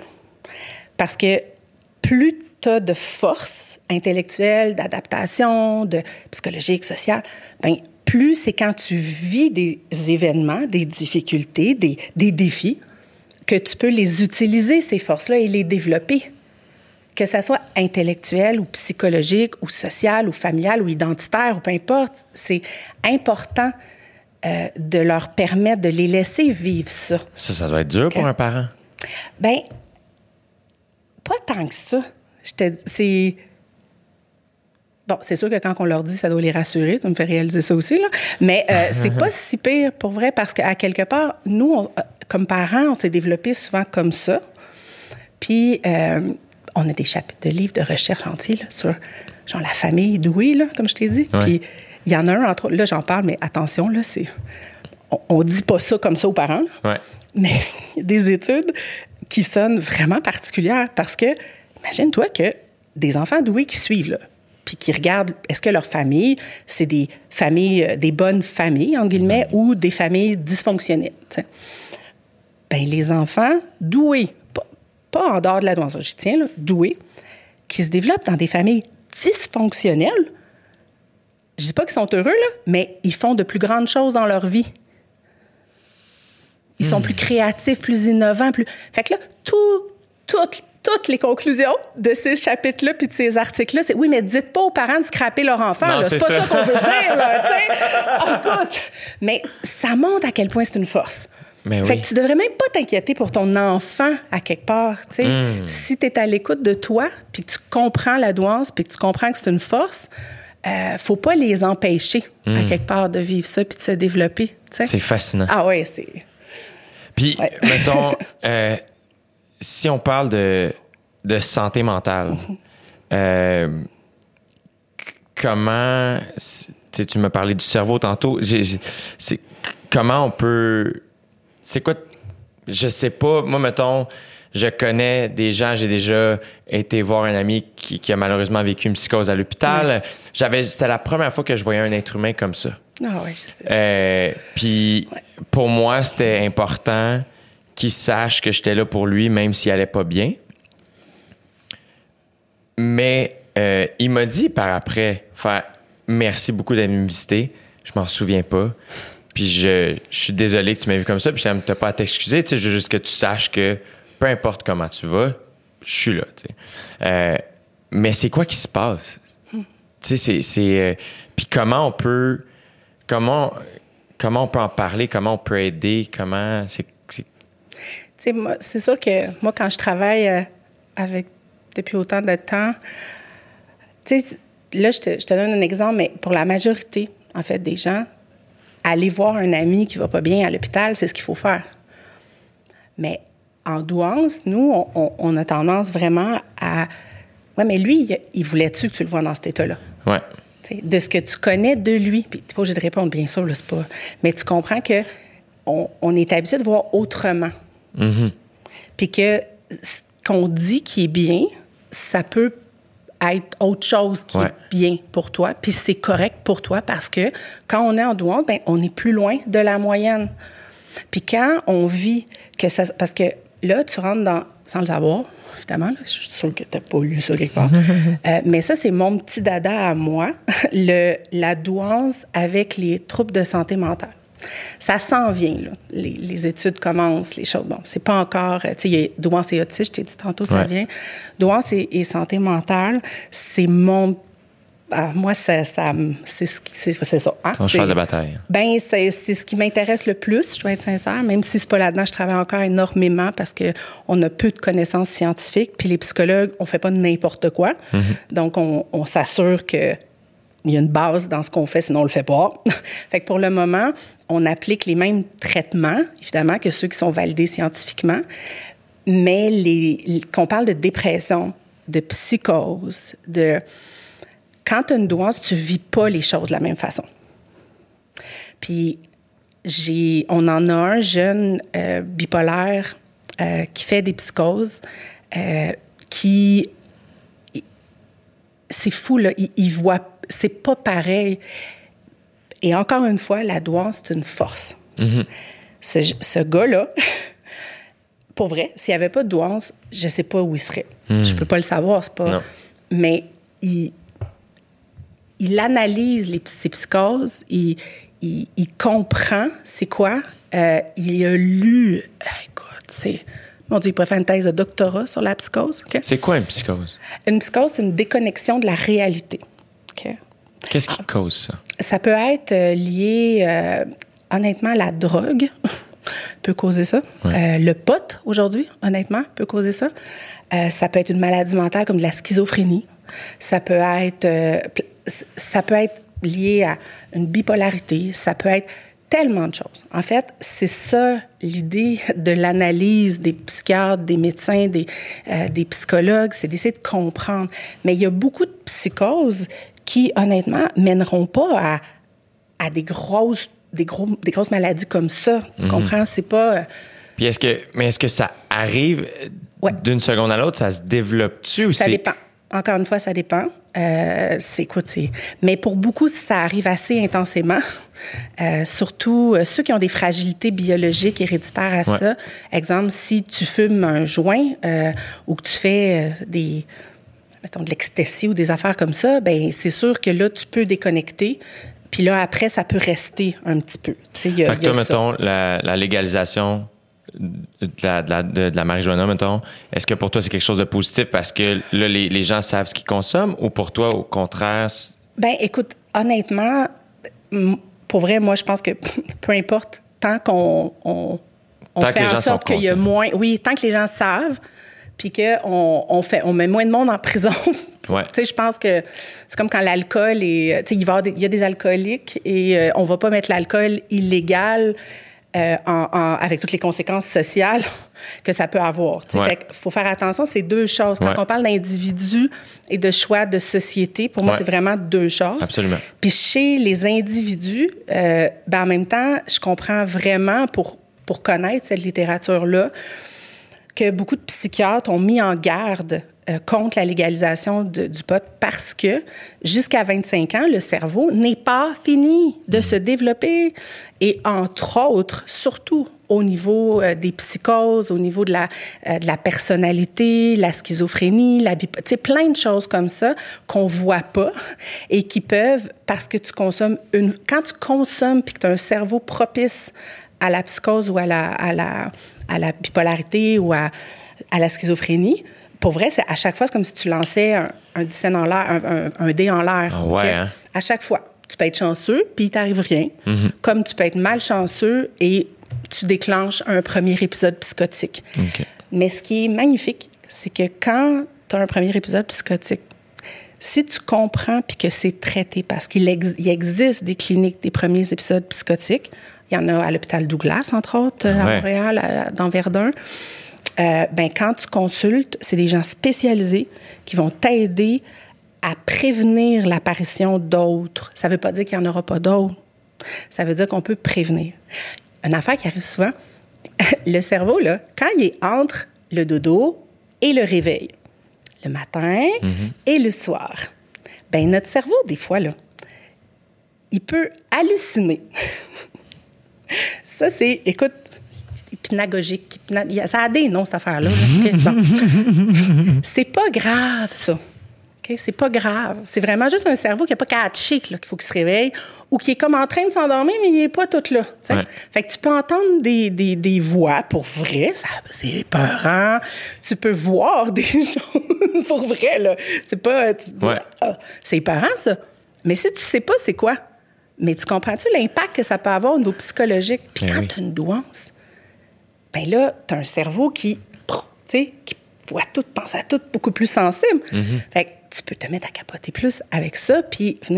D'où l'importance d'en parler, de se Ouais. sensibiliser. Puis quand il y a des hallucinations euh, ou des, une déconnexion de la réalité, une psychose, il y a vraiment des gens qui peuvent tout de suite venir intervenir. Ça fait une grosse différence sur le pronostic. à- Ces gens-là sont les, les, les, les acteurs dans les cliniques dont tu viens de parler, Exact. entre autres. Oui. Mais si jamais ça nous arrive vraiment, là, aller à l'urgence d'un hôpital, c'est la meilleure façon. Ils vont, ils vont diriger tout de suite. Mhm. Mais il faut pas hésiter pour vrai. Parce que ça fait une différence entre rester pris avec ça, puis la détresse associée à l'épisode psychotique. C'est ça qui est le plus difficile, je te dirais. C'est Euh, clair. Ouais, c'est tout ce qui vient autour, en fait. D'où l'importance, euh, c'est ça, quand tu connais bien, mettons, ton ami ou que. Ben, des fois, ça se peut que lui préfère te voir après ou pendant ou. C'est vraiment de, de- de se fier à la connaissance qu'on a de la personne. Mais moi, je sais qu'en douance, on vit ça tellement différemment. Même les épisodes dépressifs, les, les épuisements professionnels. ben, nous, on a vraiment aussi des, ce qu'on appelle la dépression existentielle, l'angoisse existentielle. Puis ça, c'est pas un épisode euh, dépressif, ça se traite pas là, de même.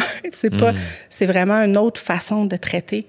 Euh, puis c'est, c'est très unique. Moi, ça, c'est mon, Parce que c'est plus grand, parce que c'est plus profond, comme enraciné dans, dans ton être. Ouais, Rien de moins, là. c'est ça. Genre, à quoi ça sert? tu sais, essaie- essaye-toi de. Tu sais, à quoi ça sert la vie? Hmm. À quoi ça sert de mettre un enfant au monde? Avec Trump? Ouais, entre à autres. quoi ça. Tu comprends que quand Trump a été élu, là, nous autres, on avait des enfants doués. euh, qu'on avait, euh, qui étaient très propres, qui avaient vraiment, écoute, c'était grosse angoisse liée à Trump. Puis on l'a dit, comprends. OK, on fait une soirée d'élection avec vous autres. Wow. Puis on s'est assis. Vous avez fait ça. On a projeté sur l'écran. Wow! On a demandé la permission. Les, les parents étaient là, tout le monde était là.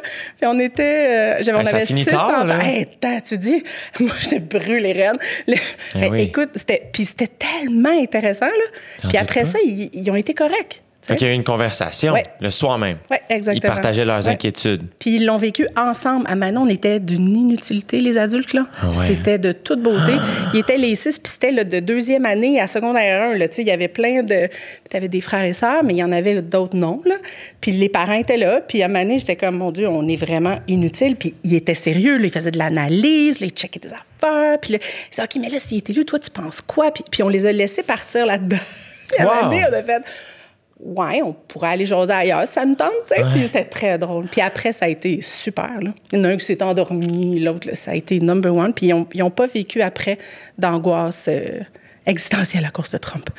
Mais c'est gros de l'angoisse existentielle. là. Très gros. Très, très gros. C'est une vraie affaire. Oui.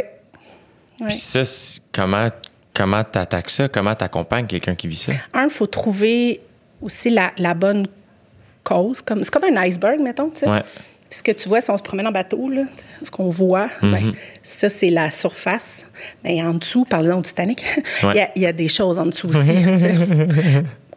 On peut pas tant y en parler, mais c'est pas grave. Mettons, en dessous, il y a des choses. Puis si on a juste une douance ou une double exceptionnalité, mettons, ben c'est pas pareil. Donc, avant, nous, surtout avec la rigueur qu'on doit avoir, avant de se mettre à, à travailler dans quelque chose, faut qu'on comprenne. Si ton angoisse, entre autres, est existentielle, puis on s'entend que ça peut être plein de choses, ben il faut qu'on clarifie ton existence. Ouais. Tu sais, Parce que sinon, on peut vraiment regarder pendant des années le symptôme. Donc, nous, on a cette espèce de, de, de devoir qu'on se donne de rigueur de conceptualisation. OK? Donc, on, on va aller comprendre qu'est-ce qui se passe en dessous qui fait que euh, tu te sens, par exemple, comme ça. Tu sais. Puis là, on va aller comprendre. Puis après ça, ça dépend encore une fois vraiment de.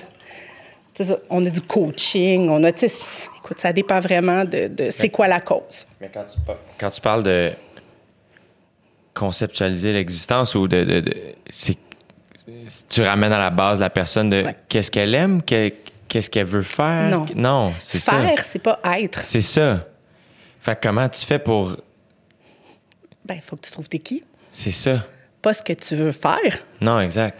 mais t'es qui? Ton sens, ça peut pas être, c'est pas le sens de la norme, c'est pas, c'est, fait qu'on a une- un amarrage qu'on dit théorie, pratique, la pratique étant l'humain dans ce cas, mettons, toi ou un Ouais. autre. ou- Puis là, nous, c'est, je peux, je peux pas dire, ah oui, à l'université, j'ai appris que ça, d'habitude, c'est une dépression, puis que là, on va traiter ça comme ça, comme ça, comme ça, puis je le sais pas, moi. Moi, je suis dans de la différence entre le monde. Ouais. j'ai aucune idée. Fait que chaque personne, nous, c'est comme, OK, toi, j'ai pas de livre, j'ai pas, je peux pas me servir de ce que j'ai appris de. Je sais pas.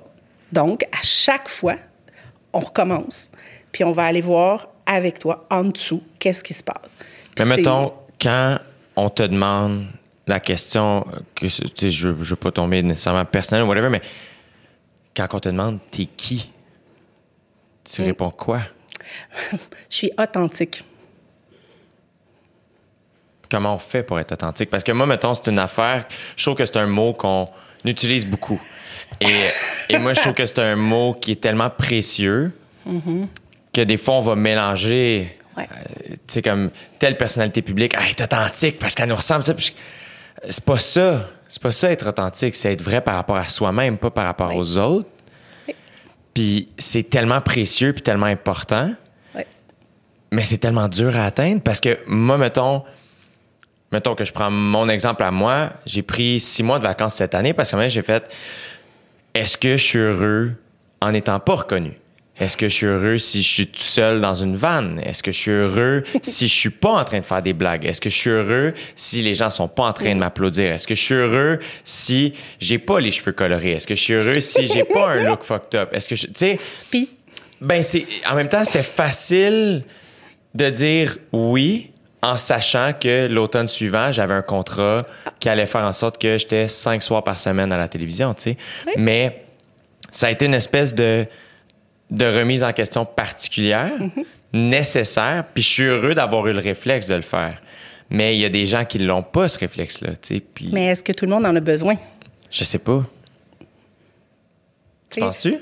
Ben, c'est sûr que moi, je- comme je te dis, je, je travaille avec des gens qui vivent dans ça, vivent dans ces réflexions-là, ces, ces besoins, c'est c'est ça. Quand on est dans le sens du plus grand que soi, le sens de la destinée, entre autres, nous, c'est important. hein. Il y en a qui parlent de spiritualité, d'autres, peu importe. Euh, Quand tu dis de- destinée, tu c'est le plus grand que soi. Ça. c'est peu importe. Ça peut, toi, ta destinée, ton sens de la destinée, c'est peut-être de faire du bien aux gens, de les faire rire ou de les choquer ou de les peu importe. Ouais, les faire réagir, mettons. Peu importe. C'est ça. Bon. En tout cas, t'es bien parti avec je Occupation double. C'est bon, ça, il paraît, pour faire réagir les gens. Je m'excuse, j'écoute pas. Mais il paraît que c'est vraiment bon pour faire réagir les gens. Ouais. C'est ça. C'est tout. C'était mon éditorial. on il est dirait terminé. que, on dirait que depuis le début, j'avais oublié qu'à tes yeux, je pouvais être l'animateur d'OD. Puis on dirait que je est tellement fine d'être là. Parce si. que j'écoute pas, tu sais, Mais ça. Mais mes enfants l'ont dit. Mais Fait que oui. là, je trouvais ça drôle. Fait que j'ai regardé un petit peu c'était quoi?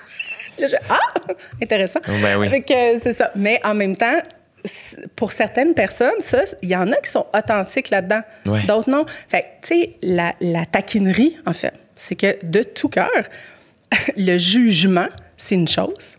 Puis l'authenticité, c'est d'accepter, de dire, ben moi, c'est pas grave, ça. Tu sais, au sens où, qu'est-ce qui fait que tu es animateur d'OD, mettons?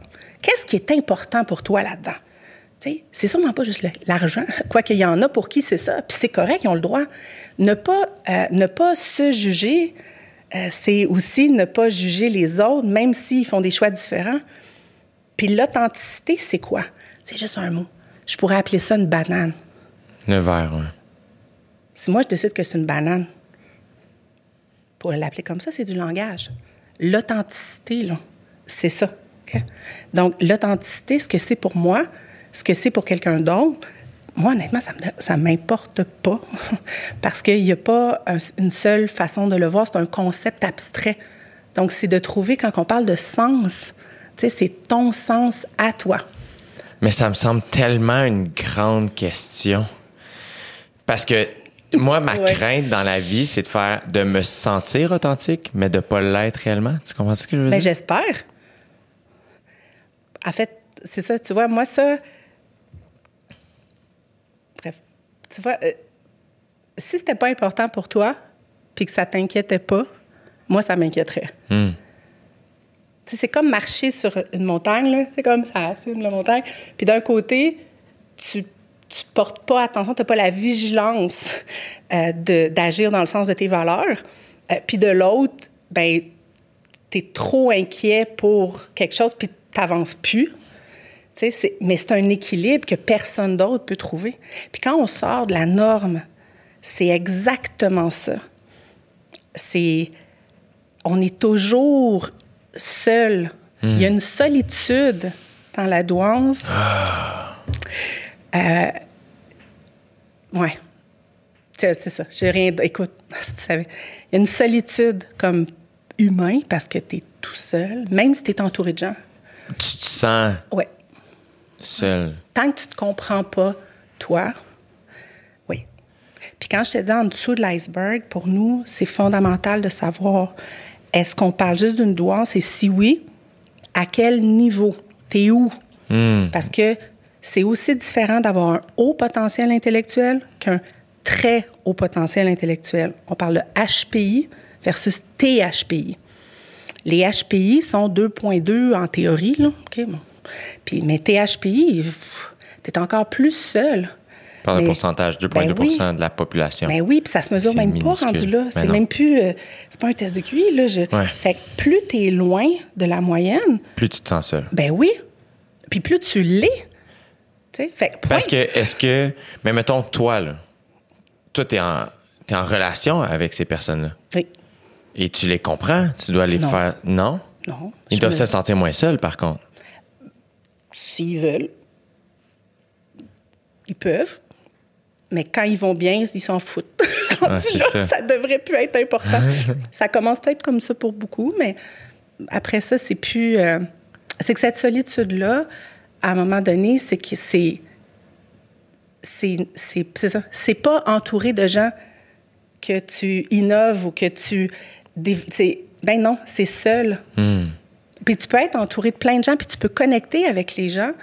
Euh, quand tu comprends que c'est pour te développer toi. En relation, là, OK, on est trois. C'est weird, mais on est trois. Il y a toi, il y a moi, puis il y a notre relation. Parce que tu n'as pas la même relation avec tout le monde que tu rencontres. là. Non. Moi non plus. Il y a qui je suis, puis il y a ce que je mets dans la relation au milieu. Puis c'est comme un miroir de nous, ces relations-là. On a comme quelque chose à apprendre de chaque relation, chaque personne qu'on rencontre. Il y en a, on, on a plus longtemps, on a envie d'apprendre plus longtemps parce que c'est intéressant comme, comme discussion, comme ça nous parle de nous, ça. Mais c'est pas, personne peut prendre ta place dans toi. C'est ça qui est, c'est quand tu comprends que chaque relation te permet de grandir, te permet d'apprendre, puis que tu, en- tu nourris, tu vas chercher ce que tu as à chercher, euh, puis tu apportes ce que tu as à apporter, ben tu avances dans le sens de tes valeurs, mais c'est ton identité. Si tu essaies de, de te trouver qui je suis, puis que tu cherches dans les autres ou dans une job, tu es un animateur d'OD. Tu vois, aujourd'hui, moi, tu n'as pas l'air de ça. Non. T'as pas l'air de ça, point. Tu sais, je veux dire, c'est- tu vois, c'est, c'est fou, là. Je veux dire, puis qu'est-ce qui fait que tu te mets là-dedans, que tu, moi, c'est, plein de questions que je trouve super intéressantes. Puis que c'est pas moi, j'espère pas que c'est, moi qui, j'espère que tu te les ai posées, Bien sais. évidemment. Mais c'est ça qui est cool. Mais après ça, il y a quelque chose de, tu sais, mettons, quand on, on- la quête identitaire, euh, est-ce qu'on les trouve, ces réponses-là, un peu? Est-ce que c'est, euh, c'est un mélange de plein d'affaires. J'imagine que ça, en acceptant la job qui te challenge autant que tu vas te poser les questions, donc que tu vas évoluer, donc tu vas avoir, euh, c'est probablement en allant consulter, mais c'est aussi tout le chemin que tu fais après, avant, pendant. les les- Tu sais, comme c'est quelqu'un qui, mettons moi, là, qui fait Ah, je me cherche, je veux me comprendre. Puis si tu trouvais la réponse, à quoi ça servirait après? Moi, mettons, là où je suis rendu dans. Ce que j'aime de vieillir, c'est que j'ai l'impression que à un moment donné, j'avais des certitudes, puis là, j'en ai plus aucune. Je fais, je sais pas. Ça se refait. à- mais mon contexte change constamment. Oui. Puis je le sais plus. Mais je sais que je le sais pas. Oui. Je le sais plus, en tout cas. Oui. Puis I guess que dans 10 ans, je te dirais que je, je le sais encore plus, ou je sais pas quoi, tu sais, mais. Il y a cette affaire-là aussi, tu sais. Ouais. De voir, est-ce que ça amène une souffrance ou pas? Tu sais? Puis, trouver un sens à notre, euh, à notre raison ou à. que ça soit à notre maternité, notre paternité ou à, à notre rôle professionnel, à, à notre sens de la destinée ou de. Honnêtement, là, tu pourrais probablement être capable d'avoir les cheveux longs, blonds, euh, te, te gna gna, puis être en bédaine, puis faire partie des- de ceux qui, qui participent à Occupation Double, ça te tente, tu sais. Je veux dire, qu'est-ce qui fait que tu n'es pas là? Ben il y a, il y a une raison, il y a quelque chose. Puis ça, c'est un problème qu'on appelle la multipotentialité. OK. Quand on pourrait être, faire, en fait, plein de choses. Comment on fait pour choisir? Ouais. Comment on fait pour choisir qui on est, qui on est, est. Ben, c'est de trouver qu'est-ce qui est le plus important pour soi dans la vie. Je te donne, je reviens sur un exemple vu que je l'ai partagé entre quand euh, j'aurais pu m'inscrire puis entrer en, en médecine ou en psychologie. Ben, qu'est-ce qui fait que j'ai choisi entre les deux? C'est pas le cadre social, c'est pas c'est pas ce que mon psychologue me dit ou mon père ou je te laisse deviner si j'aurais préféré que je fasse ça. Tu parles à un humoriste.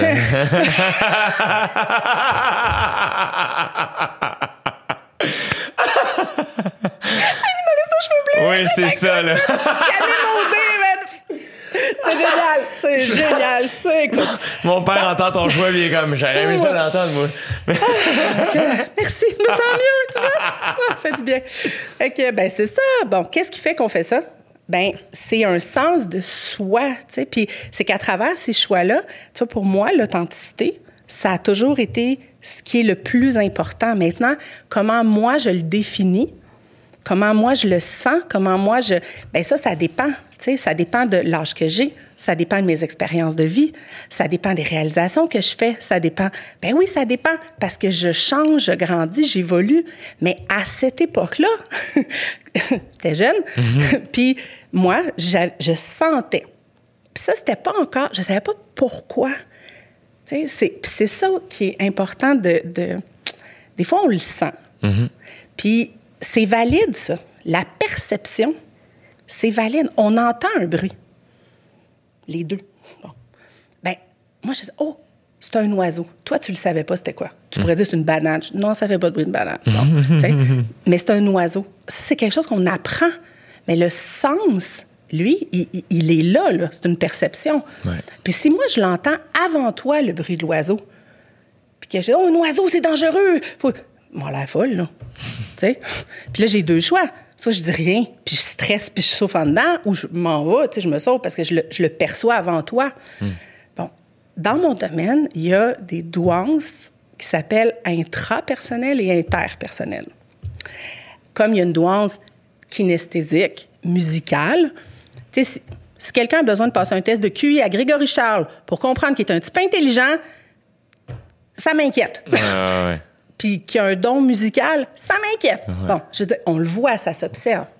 Des gens qui posent des questions aussi profondes sur l'existence, sur le soi, sur...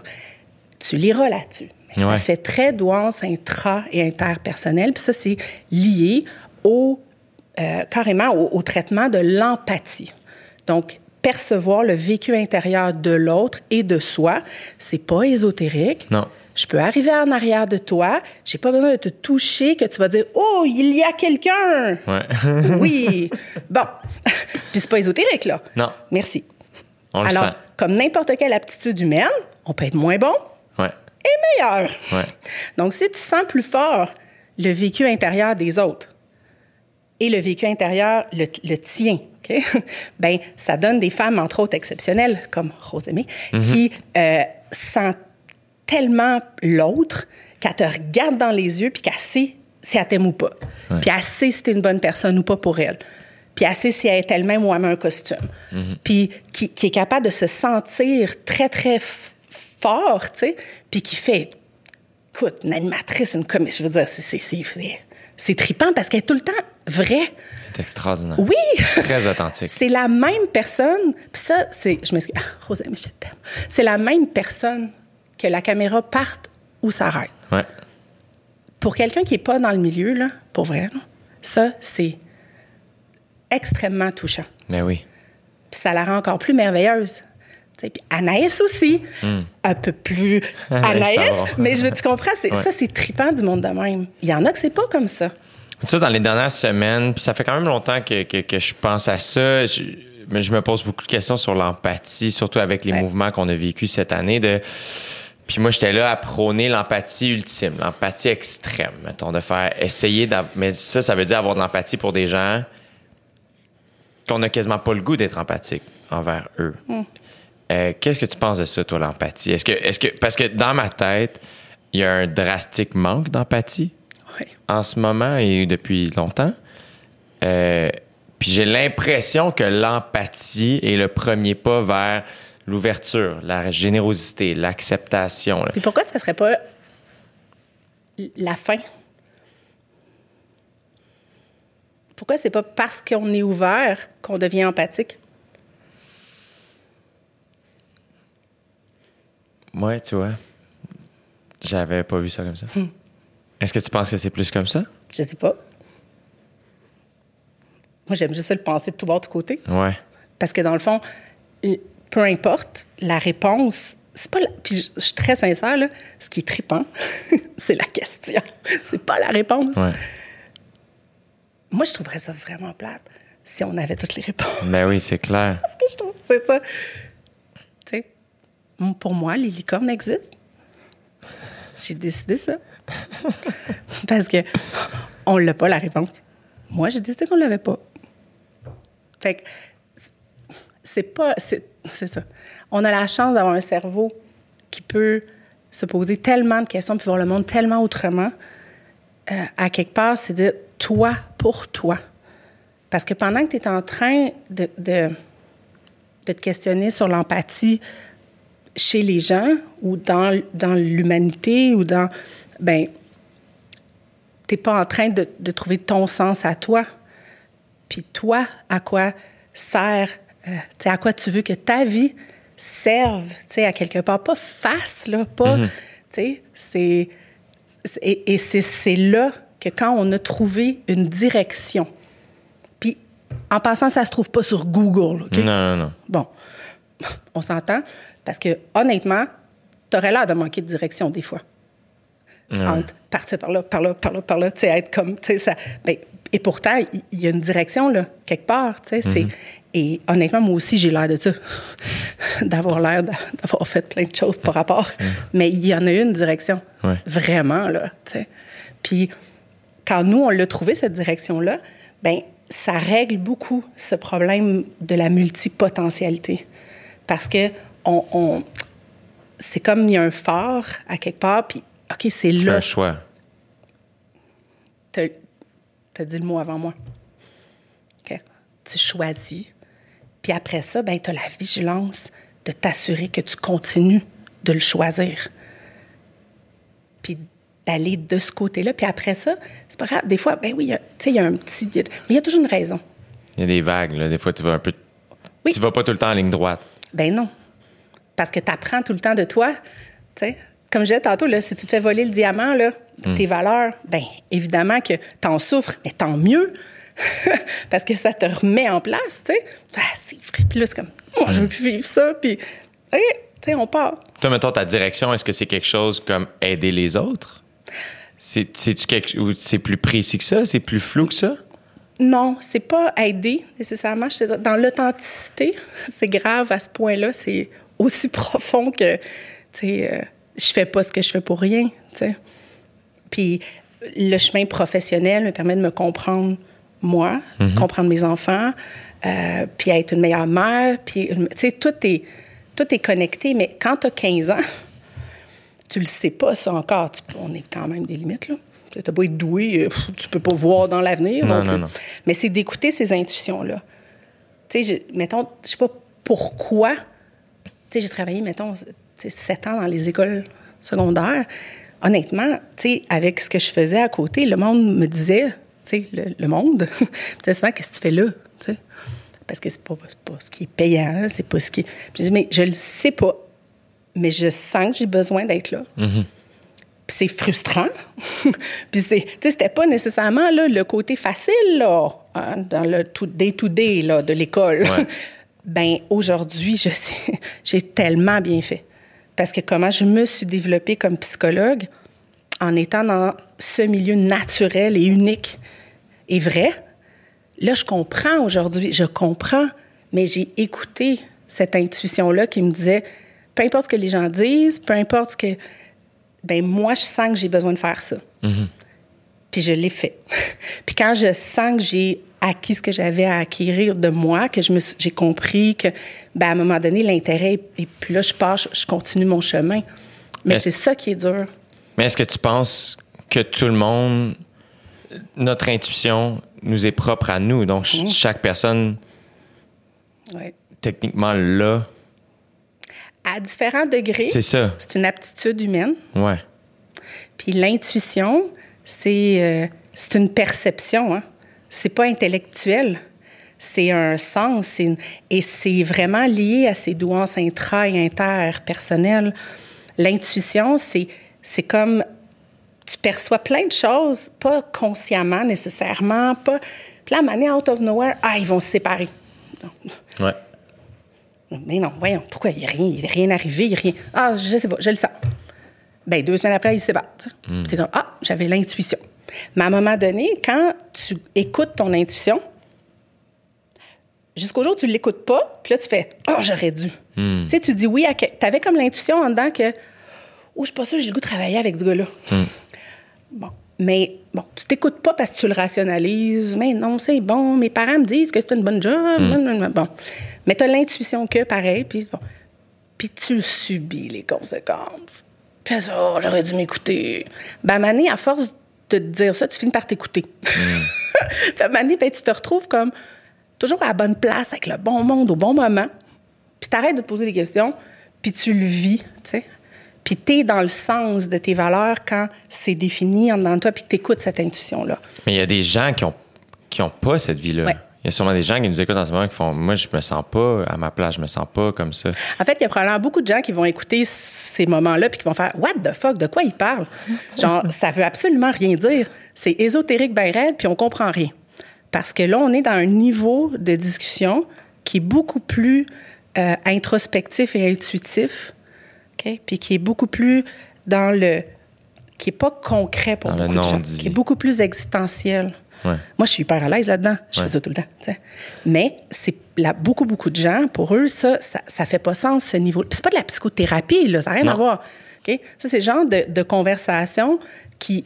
C'est juste plaisant, le fun. J'adore Puis ça. c'est à- ça peut être à l'infini. C'est juste triper dans ce monde-là de sens, de d'abstraction, du comment, du pourquoi, du et ça c'est très typique là. Ça fait vraiment douance intrapersonnelle, c'est-à-dire se sentir plus fort en dedans. Dans l'enfance là, ça veut juste dire, c'est un peu chien, là, genre tes émotions, tu vas les sentir plus fort, tu sais, c'est ton vécu intérieur, pensée, émotion, comportement, là, ça se sent plus fort, ces choses-là. et, euh, et tu sens plus fort les autres aussi. tu sais. Puis, en grandissant, à un moment donné, ben, tu as besoin de, de faire sens de ça. D'avoir. euh, ça, ça amène la capacité à plus de comprendre. C'est ce que ça devrait amener. La vingtaine est vraiment chiante pour ça. Ah, hum. Parce que tu as toute cette intuition-là, mais tu pas. ah, Pour vrai, je reviens. Il me reste juste un an. Ah! hum. Lâche pas! ça, Seigneur, c'est la, la vingtaine, c'est. Je pense que c'est le pire moment. Parce qu'on acquiert aussi euh, ce qu'on appelle la pensée post-formelle chez les gens un peu plus qui ont une intelligence plus élevée. Euh, puis c'est une pensée justement sur euh, à quoi ça sert. Genre, c'est comme. T'as-tu un sens moral très élevé? Comme, sais-tu, tu sais, la, justice, mais pas juste genre, j'ai moins de bonbons que toi, c'est injuste. Tu sais, comme vraiment le, le sens de l'engagement social, le sens de la responsabilité sociale, le sens très, très fort de ça. Quand même. Que, ben, ça, désolée, c'est encore plus dur, la vingtaine. Euh, parce qu'on on est comme, c'est pas, c'est pas utile, dans, entre guillemets, nécessairement dans la société. On est en train de se former, Ouais. fait qu'on n'a pas de. ça- on est quoi, tu sais? Puis c'est dur Ben oui. d'être ça quand tu sens tu as besoin de, de plus grand, de. Puis que cette introspection-là, l'introspection, c'est vraiment d'être, euh, tu sais, c'est l'inspection, mais pas des choses, mais de toi-même. Ouais.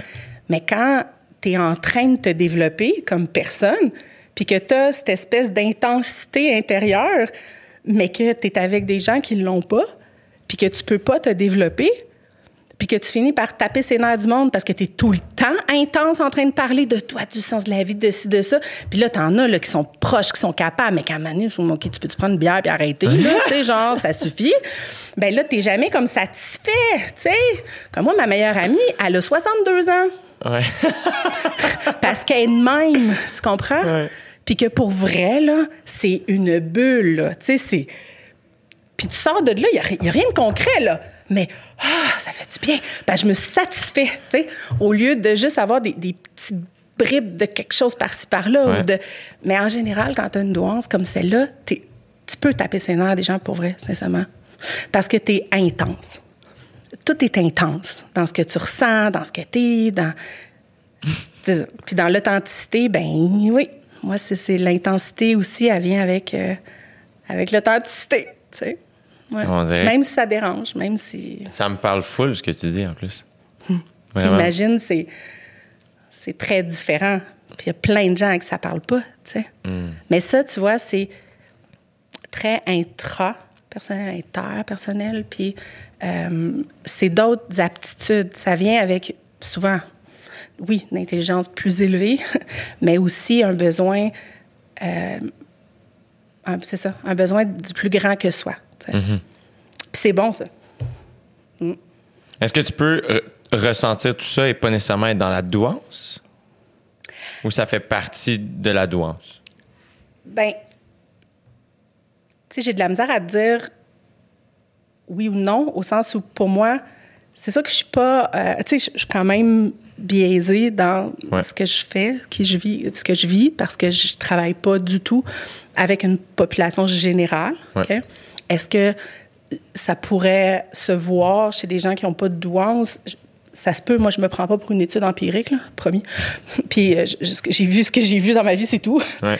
Dans ce que j'ai vu, euh, je l'ai vu seulement chez des gens qui ont des, des douances, c'est-à-dire qui ont euh, la- le traitement de l'information empathique. Donc, vraiment, là, c'est. Tu mets quelqu'un dans un scan, ça existe, là, c'est l'amygdale, pas les amygdales. L'amygdale, tout le système limbique jusqu'au lobe préfrontal. euh, il y a vraiment des études en neuropsy, neuroimagerie sur l'empathie. On met des gens dans les scans, on leur montre des chats, puis ça s'active. Là. Ben, c'est pas des chats, là, mais Ouais, ça ouais. s'active. tu sais. puis, euh, en fait, il y a le bas niveau qu'on appelle l'empathie affective. Ça, c'est vraiment là, t'es fâché ou t'es triste. Bon. Je sens ton vécu intérieur. Je sens le mien aussi, mettons. Mais après ça, il y a, OK, mais pourquoi? Qu'est-ce qui fait que? La nuance, là. Donc, il y a comment on va analyser ça, interpréter ça. Ça, on appelle ça l'empathie cognitive. Je pense que la, la question pourquoi, ma mère, des fois, je pars et elle est comme ah, pose-toi moins de questions. C'est juste l'inquiétude, c'est juste l'amour de ah, si tu pouvais. tu sais. Moi, le pourquoi, là, Ouais. Tellement important. oui. Je, Fourette. je compatis avec ta mère. ouais. Mais euh, en même temps, c'est que les parents, souvent, ils se demandent de répondre. hein. Mais euh, ça veut pas dire que c'est de l'inquiétude, tu sais, au sens où, des fois, euh, quand on est enfant, tu sais, mettons qu'on a vu quelque chose, là, euh, une tornade l'autre fois à Gatineau, je sais pas trop. Là. Bon, et là, hey, ouais, mais il pourrait y avoir une tornade chez nous? Ah, inquiète-toi pas avec ça. C'était pas de l'inquiétude, c'était une curiosité. Ouais. Capacité de généralisation, curiosité. Mais là, si on met le mot inquiétude sur une pensée douée, tu comprends que, oups, là, tu peux penser que c'est de l'inquiétude ce que tu vis, alors que finalement, c'est, ça va être dur à enlever. Là. c'est, la façon de penser, c'est la curiosité. Fait que là, ça peut générer euh, des, des, des difficultés parce que y a, justement, on comprend pas, tu sais, on comprend ouais. pas d'où ça vient. Puis, euh, mais, euh, tu sais, ce que je vois le plus souvent, c'est, c'est des choses comme ça, oui, en douance, parce qu'évidemment, si l'aptitude sportive ou musicale peut être plus élevée dans le cerveau, euh, tout ce qui est musical, aussi, là, tu mets quelqu'un euh, dans un scan, puis toutes les zones associées au traitement de la musique, que ce soit le plus bas niveau au plus haut niveau de créativité, de, ben ça aussi, là, ça, ça se mesure parce que c'est un réseau, c'est un circuit. C'est la même chose pour le traitement empathique. Fait que quand tu sens plus fort toute, l'em- toute la lourdeur des émotions du monde, ben c'est plus dur à vivre aussi quand tu n'as pas de sens. Toi, qu'est-ce que tu vas, comment tu vas changer ça? Le petit gars que je te parlais sur- avec le ballon, là. Ben, on comprend que lui est extrêmement empathique, avec un développement moral très grand. Puis lui, c'était vraiment, il sentait qu'il fallait qu'il fasse quelque chose. Hmm. Puis là, ben, il voyait qu'il il était comme déconnecté, puis il n'était pas la même place que les autres. Fait que moi, c'est ça, je le vois euh, beaucoup plus en douance, parce que quand tu as ce traitement empathique-là, puis que tu as en plus une douance intellectuelle qui t'amène à, à te demander pourquoi, puis à vouloir comprendre, puis à- ben là, ce mélange-là, ben, il fait que t'as pas le choix de répondre à quelque part à ta façon, tu sais. C'est ça. Fait que oui, je le vois, je le vois beaucoup, beaucoup. Moi, j'aime ça, là. C'est sûr, ça paraît, là. Euh, mais euh, ça, c'est vraiment... euh, je le vois beaucoup, beaucoup en douance. Est-ce qu'il y a plus de douance qu'on pense dans le monde? Écoute, c'est parce que si tu prends... euh, tu sais, il y a des gens qui ont une douance musicale, puis ils n'ont pas nécessairement une douance intellectuelle ou intra-interpersonnelle. Moi, je vois pas de douance intra-interpersonnelle, pas chez des doués, parce que je travaille juste avec des doués. Fait que comment c'est chez quelqu'un qui n'a pas de douance, si ça se peut, je le, un, je le vois pas. Il n'y a pas d'études là-dessus. Fait que déjà, je me garde une réserve. Puis je ne sais pas comment ça s'exprimerait. Peut-être que là, parce que moi, je vois ça chez des gens qui ont des douances intellectuelles aussi, c'est plus intense, évidemment. Quelqu'un qui a un don musical sans douance intellectuelle, c'est quoi? Ben, peut-être c'est moins intense, je sais pas. Tu sais. Euh, besoin de, de- d'y répondre. C'est sûr que si tu prends tout ça séparé, ben c'est beaucoup de gens, probablement. Mais la douance intellectuelle en soi, euh, c'est entre 3 et 5% selon les modèles des gens euh, qui présenteraient une douance intellectuelle. Donc, il y aurait une intelligence qui est plus élevée que la moyenne. Puis ça, c'est... L'intelligence, là, c'est pas, pas un résultat d'un test ou tes connaissances antérieures, là. Non. C'est, c'est la capacité vraiment d'adaptation et d'innovation. Le gars qui a inventé le silex, ah, lui, il devait être intelligent. Genre, t'arrives devant un problème, puis tu fais, OK, comment, tu sais, cognitivement, vraiment là, en métacognition. Donc, de dire la pensée sur la pensée. Dire, attends, un comment je peux faire mieux? Puis de s'arrêter devant sa roche, là. puis vraiment de dire, si je le. hum, hum, Puis, puis créer le petit bâton, puis oh, un outil, toi, tu sais, comme. Bon, cette capacité-là d'analyse, euh, de conceptualisation, de- d'innovation, mais dans, euh, dans un objectif. C'est pas la créativité, là. C'est pas juste avoir les cheveux bleus. Non. C'est pas être weird. C'est innover. ouais. C'est, c'est dans. C'est, la créativité, c'est dans un, un but. OK? Ben, la douance intellectuelle, c'est prendre donc cette- ce cerveau-là, hein, qui pense plus vite, qui pense plus complexe, plus de la créativité, de l'innovation. Mais imagine-toi donc, c'est pas juste ça. La plus grande caractéristique, puis la plus dure, puis je pense que celle que tu vas reconnaître peut-être un peu, message, c'est euh, la détermination. On appelle ça le grit. là. C'est pas juste j'ai une, une idée, bon, peut-être plus innovante ou plus. faut que je le fasse. C'est pas juste j'ai une question, faut que je trouve une réponse. Ouais. C'est une drive, c'est une énergie, c'est une. Fait que c'est celle-là qui est chiante. Je sais, tu fais juste être assis dans ton salon, Ouais. à te poser des questions, puis à juste être bien. Mais non. tu peux pas. Faut t'agisses. C'est vraiment. euh, c'est ça qui est dur. C'est parce que euh, on a un, euh, un auteur qu'on utilise beaucoup euh, pour comprendre qui s'appelle Dabrowski. Je te donnerai des lectures, ça t'intéresse. On, Yes. fait bien- on fait bien ça, nous autres, les psychologues. On donne des lectures. Fait que je peux te donner ça. Qui parle de la douance comme étant le cadeau tragique. Imagine. Parce que, Caroline, quand t'as ça, t'es pogné pour te développer. Tu, peux, tu peux pas, toi, juste arrête de penser à ça. As-tu un autre sujet de conversation, genre, qu'arrêter? Je peux pas arrêter. Tu peux pas. Il Puis c'est comme fâchant. Pourquoi elle, est- pourquoi elle est capable d'arrêter? Ouais. Pourquoi elle est capable de sortir prendre une bière sans réaliser à quel point c'est débile comme activité? Je veux dire, toi, tu peux pas arrêter. fait que ça fait en sorte que t'es- c'est souffrant, tu sais? Ouais. Fait que c'est vraiment, c'est ça. La lucidité aussi que ça amène, tu peux, c'est même quand tu essayes de te dire, non, toi, tu avais l'air vraiment de bonne psy. Mais mettons, tu sais, quelqu'un qui te dit quelque chose comme, parce que des fois, les- les- un psy peut t'amener une théorie qui est super bonne, qui est, puis là, tu y repenses, tu sais, puis que ça s'applique à toi ou pas, tu sais, mais tu y repenses. Mettons que tu te dis ce que ton psy te dit, puis que t'es en- tu te rends compte que tu es en train de dire ce qu'il te dit, tu le sais que ça vient pas de toi, tu sais. Puis là, tu es comme toujours en sur-analyse, de la suranalyse, de la trop d'analyse, de l'analyse, tu sais, je veux dire. Cette lucidité-là, là, elle est dure. Tu sais, comme parent, tu es en train de scraper ton enfant, mais toi, tu le sais. Yay! C'est dur! Tu sais, avant de les mettre au monde, avant de. Tu sais, c'est. c'est- Comment tu fais, là? Ouais. ça peut être Pour- figeant. Ben oui, c'est ça, j'allais Ah ouais. dire. Ouais. Toi, le fait de savoir tout ça, ça t'a pas figé, visiblement. Au contraire. Ben, je pense que j'ai pas figé parce que je sais tout ça. Parce que j'allais chercher les réponses. Moi aussi, j'allais les réponses. J'étais allée chercher. Puis en, en- en faisant ça, ben, je comprends.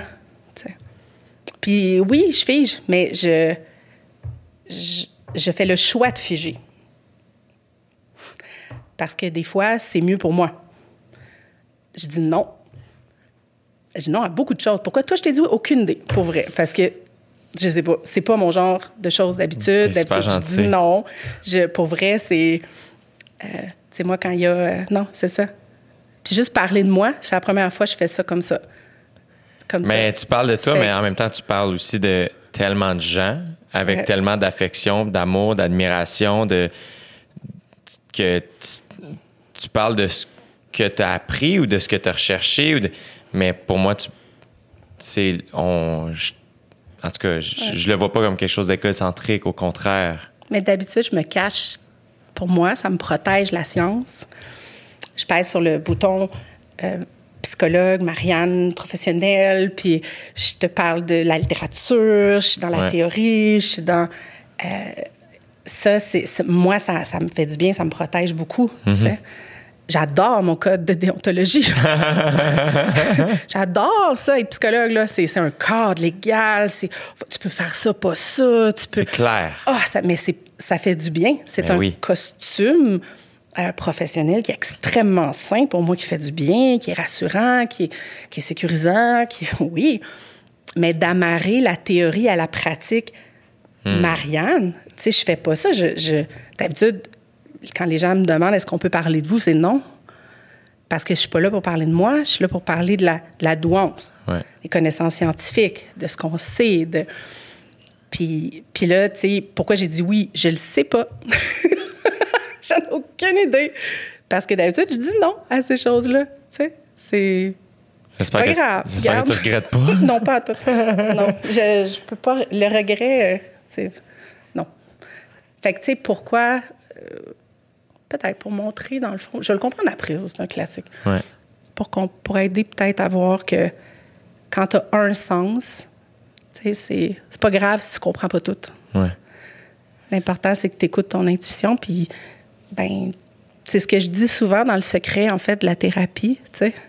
Ça, je peux partager des choses un petit peu. C'est pas. On n'est pas là pour parler de nous, là.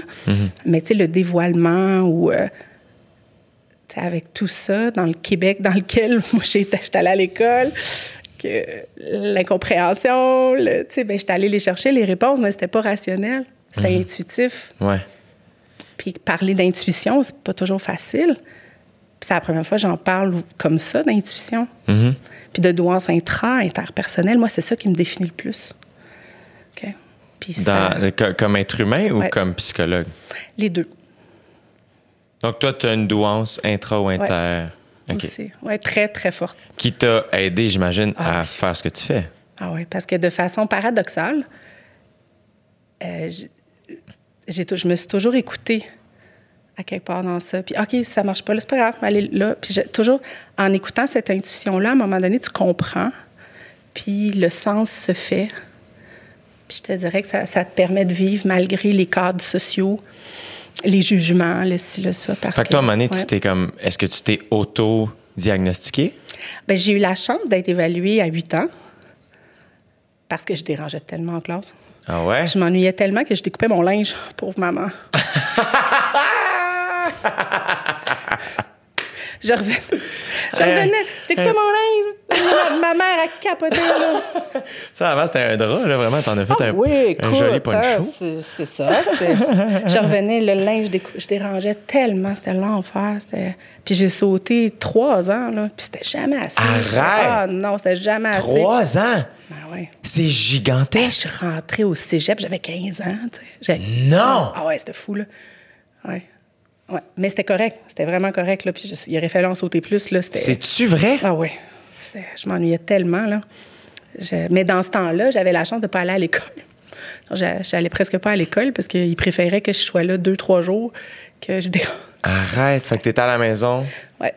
Ouais. Fait que, est-ce que c'est tout ce parcours-là qui a fait en sorte que t'as poussé dans cette direction-là? Ben, le besoin de se comprendre. Ouais.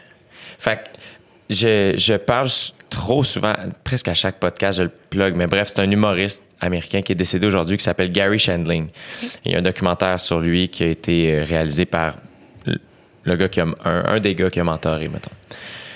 Grand, grand humoriste, extraordinaire. Et lui a beaucoup passé sa quête identitaire à travers son métier. Et, euh, et moi, ça me parle beaucoup. Oui. Puis ça, ça en, en tout cas, ça semble résonner dans, Oui, très. dans, dans ta vie à toi aussi. Parce que être, c'est pas juste faire quelque chose. Non, c'est ça. Fait que, puis je t'avoue, quand tu. Je pense que tu deviens aussi meilleur- une meilleure personne, justement, quand tu, tu comprends, tu sais.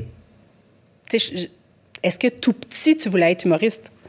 Tu sais, dès que tu étais tout petit ou. Je pense pas. C'est quand que c'est venu, en fait? Plus comme? C'est venu tard. C'est particulier, en fait. On dirait qu'aujourd'hui, quand je regarde derrière, je fais Ah, mais c'était évident que c'est là que je m'en allais. Ah, Mais euh, j'étais bon à l'école. Euh, tu sais, euh, fait que mes parents, pour eux, c'était une espèce de ben, t'as la chance de nous avoir. On, on- on- on te supporte là-dedans, va à l'école. Euh, donc, euh, moi, j'ai- commencé mon premier show. L'appel de la scène est arrivé relativement tôt dans le secondaire. Même, en fait, sixième année, j'ai animé le gala de fin d'année. Mais après ça, il y a eu un- une espèce de blanc là, où j'ai pas fait de scène.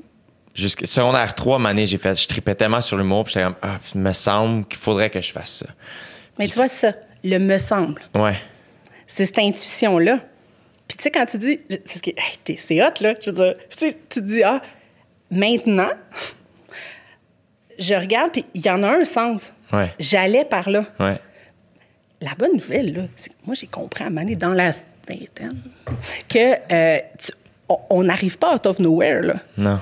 Puis qu'au lieu de chercher ma réponse dans l'autre, la société, mon livre de psychologie, mon ci, mon ça, ben regarde-toi. Je veux dire, il y en a un sens. Qu'est-ce, là, maintenant, j'ai un peu de recul. Pas beaucoup, mais un peu. Qu'est-ce qui fait que je me ramasse là? Mais c'est quoi ce sens-là?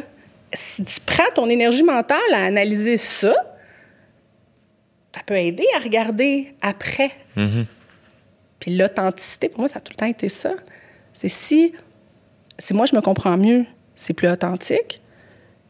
Si je mets des enfants au monde, ils ne retiendront pas des voisins. On est plus authentique pour eux aussi. Puis travailler dans ce sens-là, ben ça permet de faire que aujourd'hui, je peux parler de douance avec un gars aux cheveux bleus. Je veux dire, je peux. Dis la fille aux cheveux rouges. fait que, tu comprends qu'avant, j'aurais pas pu faire ça il y a dix ans. Tu sais, c'est c'est ça que je trouve qui est, qui est beau, là. C'est que d'agir dans le sens de tes valeurs, puis être, puis être dans ta job, dans ta vie personnelle, euh, dans ton qui tu étais, qui tu veux devenir, ton soi idéal, pas parfait, là. Idéal. Quand tu agis dans ce sens-là, un, ben, t'es bien. Puis tu- tu- ça fait que tu- ça va dans la bonne direction dans tout ton être, pas juste dans une sphère, l'autre sphère. Le... Puis aujourd'hui, c'est la première fois que j'arrive à faire une entrevue avec moins de costumes. Tu te rends compte? C'est fou, là. C'est hot. Oui, c'est hot. Tu sais, c'est fou. Ça arrivera sûrement pas souvent, plus, mais c'est hot. Je te réinviterai au pire. Tu reviendras, on poursuivra la conversation si tu veux. mais ça va faire du bien à beaucoup de gens, je pense, cette conversation-là. Des adultes doués qui euh, sont dans le vide, beaucoup. mais le pire, c'est que Ouais. tu me parles, puis au début, j'étais comme. Là, à un moment donné, j'étais comme, coudon, je suis-tu dans la douance, tu sais? Mais je le suis-tu, on dirait que j'étais comme, au départ, tu, je t'écoutais, puis dans ma tête, on parlait vraiment d'autres personnes. J'étais moins dans l'introspection, je sais pas. J'étais j'étais ici, j'étais avec toi. Puis là, à un moment donné, plus ça s'approchait, puis j'étais comme. Mais je me suis. Ouais. Fait que là, je me, je me pose la question, tu sais. Tu vois, moi, j'ai arrêté de m'en poser sur certaines choses. Euh, et entre autres sur les intuitions. Pourquoi? Pourquoi ça, j'ai dit oui de tel. Pourquoi? Je ne sais pas. Je ne le sais pas. Mais il y a quelque chose en ce moment. Puis pourquoi? Je veux dire, t'en- connais plein de monde, là, puis il y a plein de monde que t'invites. Pourquoi, pourquoi j'ai autant trippé sur Rosemary? ça, je le sais. Ah Mais, euh, puis pourquoi, pourquoi te parler de moi? Puis pourquoi, là, pendant ce temps-là, ta soeur, hey, là, là, l'ésotérisme, il y a des limites, là. Oui. Je veux dire, à Mané, il y avait quelque chose. Puis j'ai arrêté de me demander tout le temps, c'est quoi? Je suis une scientifique, mais il y a des licornes. Ouais, oui, oui, c'est vrai. des choses, des fois, que tu fais. Bon, puis l'intuition, ça fait ça aussi. L'intuition fait que j'ai été beaucoup plus authentique avec Rosemie qu'avec d'autres. Je pense qu'à part toi, la dernière personne avec qui j'ai autant trippé, c'était Rosemie. Anaïs, c'est un autre bébule. Hier aussi, un gros coup de cœur, Anaïs Favron. Mon Dieu, Anaïs, je t'aime. Mais c'était un bébule là, de, de Ah, mon Dieu, qu'elle est. En tout cas, c'est pas c'est l'authenticité, mais d'un autre côté de moi, mettons. Alors que Rosemie, c'était l'être. Ouais. Tu sais, c'est le genre de fille avec qui, tu- en tout cas, moi, là, je serais partie des heures. Genre, mais là, on ne pouvait pas, parce qu'il y avait vraiment plein d'affaires, Ouais. tout ça. Mais pourquoi? Puis toi, avec Rosemée, tu as ressenti ça aussi? Absolument. Puis là, oh, elle, elle met en contact. Puis, on, et- regarde, elle m'a amené, là. Tu sais. C'est ça. J'ai juste après écouté cette intuition-là. Puis elle a dit, OK. Puis quand j'ai dit oui, mon, mon chum, qui est comme ta sœur dans Ouais. ma vie, euh, Ouais. il a fait, hein? tu dis oui? Oui. Pourquoi? Je sais pas. Je sais pas. Intuition. J'ai dit, OK, tu sais. Alors que, euh, c'est ça, à Mané, écouter cette intuition-là, Mais ce langage-là, puis après ça, on dirait qu'avec la, la vision que tu m'as donnée de l'authenticité, avant, j'appelais ça comme ça, je vais peut-être changer le nom, mais ça me semble être ça, c'est ce langage-là. Mm-hmm. Moi, je pense, j'appelle ça le langage sais, moi, mon meilleur ami, on va souvent dire des comme nous autres. On parle le même langage, toi, puis moi, j'ai Ouais. l'impression. Rose Aimée parle notre même langage que nous autres. Il y a quelque, il ça se sent tout de suite. Il y a des gens avec qui je vais même pas développer d'amitié, mais que le peu de conversations qu'on a eues, il y a quelque chose de. Et ça, oui. Et ça change d'une vie. Même si c'est juste une petite affaire, tu sais, ou c'est juste, ah oui, écoute, c'est. Moi, j'ai juste après ça à le prendre comme ça, quand ça passe. Puis, à- puis des fois, tu sens que tu as besoin d'approfondir quelque chose, ben tu y vas, tu sais. Puis, euh, mais c'est ça, c'est par où ça va, puis comment, pourquoi le, le- le sens existentiel, le plus grand que soi, le, tu sais, si tu es capable de profiter du chemin, euh, il y a le fun aussi. Absolument. Le pire, c'est que c'est là-dessus que j'essaie de me- personnellement me concentrer. Euh, récemment, je, je, je radote beaucoup là, ce podcast, fait que les gens qui écoutent savent, mais euh, tu sais, euh, mettons, je prends l'exemple de, de, de mon, mes parents ont un vignoble, tu sais. Là, c'est, le temps des vendanges en ce moment. Puis j'en parlais avec mon père parce que récemment, moi, j'ai animé un live. J'ai acheté une heure live à la télé. Puis toute la journée, tout le monde est comme T'es-tu nerveux? Tu vas être nerveux, live télé. Hein? Puis, Puis j'étais comme, oui, of course, ben oui, certain que je suis nerveux. Ouais. Mais j'ai eu le temps dans ma journée de déposer mes trucs, de méditer, d'écrire un peu, de bouger mon corps, pour faire comme. C'était ça le but. Le but, c'était ça. Ouais. Le but, c'était d'avoir un one-man show. C'était- Tout est là pour que ce soit fucking stressant. Quand, quand c'est un rêve, c'est génial parce que tu y penses, puis tu penses. Mais quand t'es rendu à, le vivre, Ouais. c'est pas là que tu l'enjoy parce que tu es concentré à le faire. Puis à- Mais après ça, par contre, c'est tellement important de s'amuser à travers tout ça. Fait que Ah, il y a tout ça là aussi, là, que moi, j'essaie récemment de me rappeler de ça, de faire. Ben, man, j'ai eu la chance de cocher plein de beaux petits rêves que j'avais. Quelle chance! Ah oui. Quelle chance grandiose. C'est un luxe gigantesque. Mais f- quand je le coche, il faut que je trippe. Faut pas juste que je regarde le suivant, parce qu'il va en avoir un autre, je le sais, tu sais. Mais faut. Puis Ouais. c'était un peu ça la pause aussi. C'était faire, hey, je vais prendre un petit time-out, je suis capable de dire que je suis fier de moi. Ben, on va arrêter un petit peu, puis je vais me taper dans le dos pendant un petit six mois, tu sais. Sans devenir fraîchier, sans devenir. Puis ça, ça me fait penser à la montagne que je te parlais. Tu sais, là, tu étais peut-être, tu sais, il y a quelque chose d'un bord, de l'autre, de- puis c'est, ah, écoute, je pense que la, ce que tu me fais réaliser, c'est la, la conscience de soi en action, genre. Je t'avoue que en termes d'authenticité et d'intuition, sentir qu'on est à la bonne place, bon, c'est une chose. Déjà, il faut le valider, il faut l'écouter, il faut... Mais la capacité à, à- quand tu comprends de mieux en mieux, tu sais, le côté plus cognitif, là, justement, puis que tu, tu, tu l'analyses tu, de plus en plus comme ça, là, en t'arrêtant. Au début, c'est rough, là. C'est comme, bon, dans vingtaine, tu sais, tu fais ça. Puis à un moment donné, ça, ça devient plus nuancé, plus... Puis on appelle ça des conflits internes, en quelque part, entre ce que tu voudrais devenir ou être, ce soit idéal, à quelque part, puis le soit réel, tu sais, que tu es là. Puis là, c'était- c'est ça, j'entends, tu sais, cette espèce de... Attends, là, mon soi réel, là, il n'est pas en train de, de, de réaliser des choses, d'être tout... Non, ben là, wow! Puis cette, plus tu développes cette capacité, cette vigilance, ben peut-être, Mané, tu n'as plus besoin de six mois à C'est exactement ça le souhait. Que, tu sais, à quelque part, tu vois, c'est drôle. Moi, je le vois plus comme un processus à développer. Puis, il y avait un, un enfant qui m'a beaucoup marqué dernièrement. Puis, probablement, tu vois, là, je me rends compte, tu prends, c'est à cause de lui que je suis là, qui m'a dit, du haut de ses cinq ans, Ah, il est cœur, les enfants doués à cinq ans, là. tu sais, tu veux pas. Tu sais, c'est comme. La vérité sort de la bouche des enfants, là. Ouais. Ben, quand t'as des de même, elle est solide, la vérité, là. Tu sais, c'est. Puis, tu sais, il, il me dit, parce que, en tout cas, on me demande souvent d'écrire ou de parler des adultes doués. Ouais. Parce qu'il n'y a pas grand-chose. Parce que. Puis, je dis souvent à quel point c'est important pour être un bon parent d'enfant doué, ben il faut, que, comme adulte doué, ça soit comme bien enraciné. C'est une question d'identité personnelle, familiale, au sens large. Bon. Puis là, le petit gars de 5 ans, avec son petit pète, puis qui me regarde en me disant Mais pourquoi, Marianne, tu veux rien écrire pour ma mère Bon, OK, là, c'est pas tout à fait ça, mais qu'est-ce que tu veux dire, ça? Ben, tu sais, c'est-tu parce que tu veux pas parler de toi?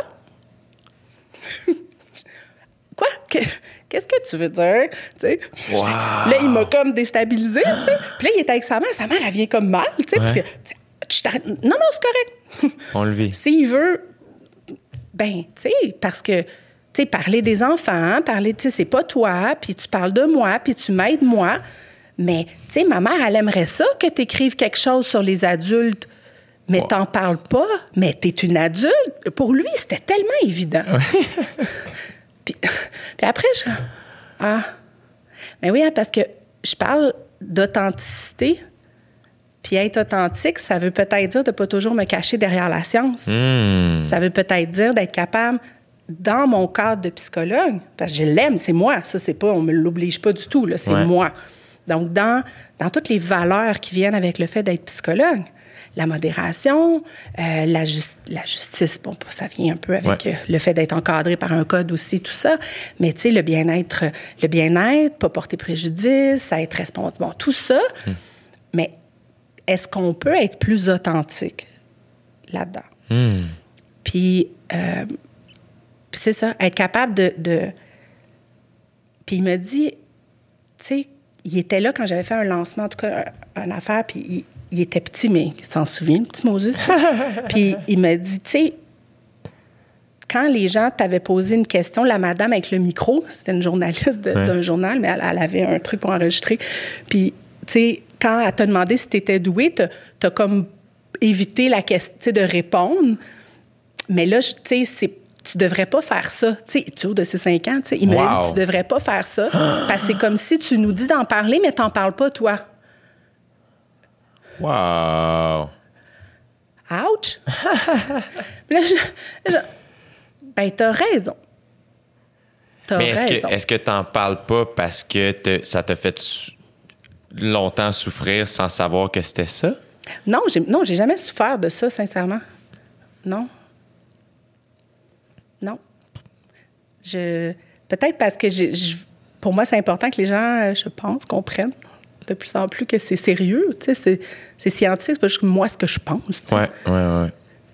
Euh, parce que c'est ça, je, me prends pas pour une étude empirique, puis je pense pas que j'ai tout vu, puis Ben loin non. de là. Puis, être authentique, c'est aussi être capable de voir ses limites. Ouais.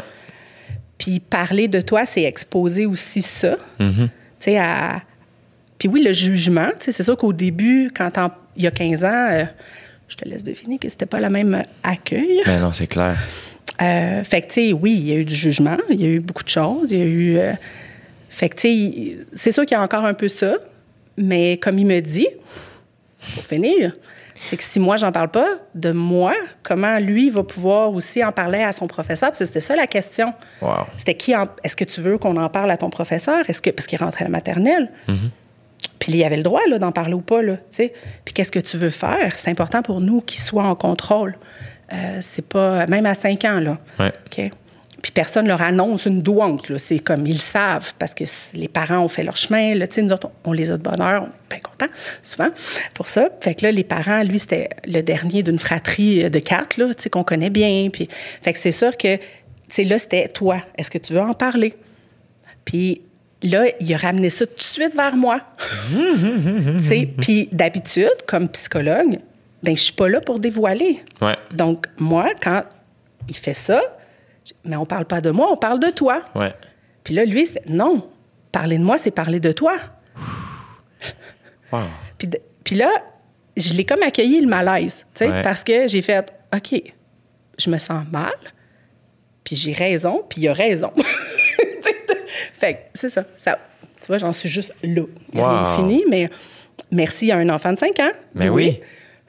Qui m'a comme fait réaliser que si je voulais parler de douance, puis que les gens soient capables d'en parler, chez les adultes aussi, puis il fallait peut-être que j'accepte d'être authentique aussi comme... Tu sais, c'est Marianne qui est psychologue.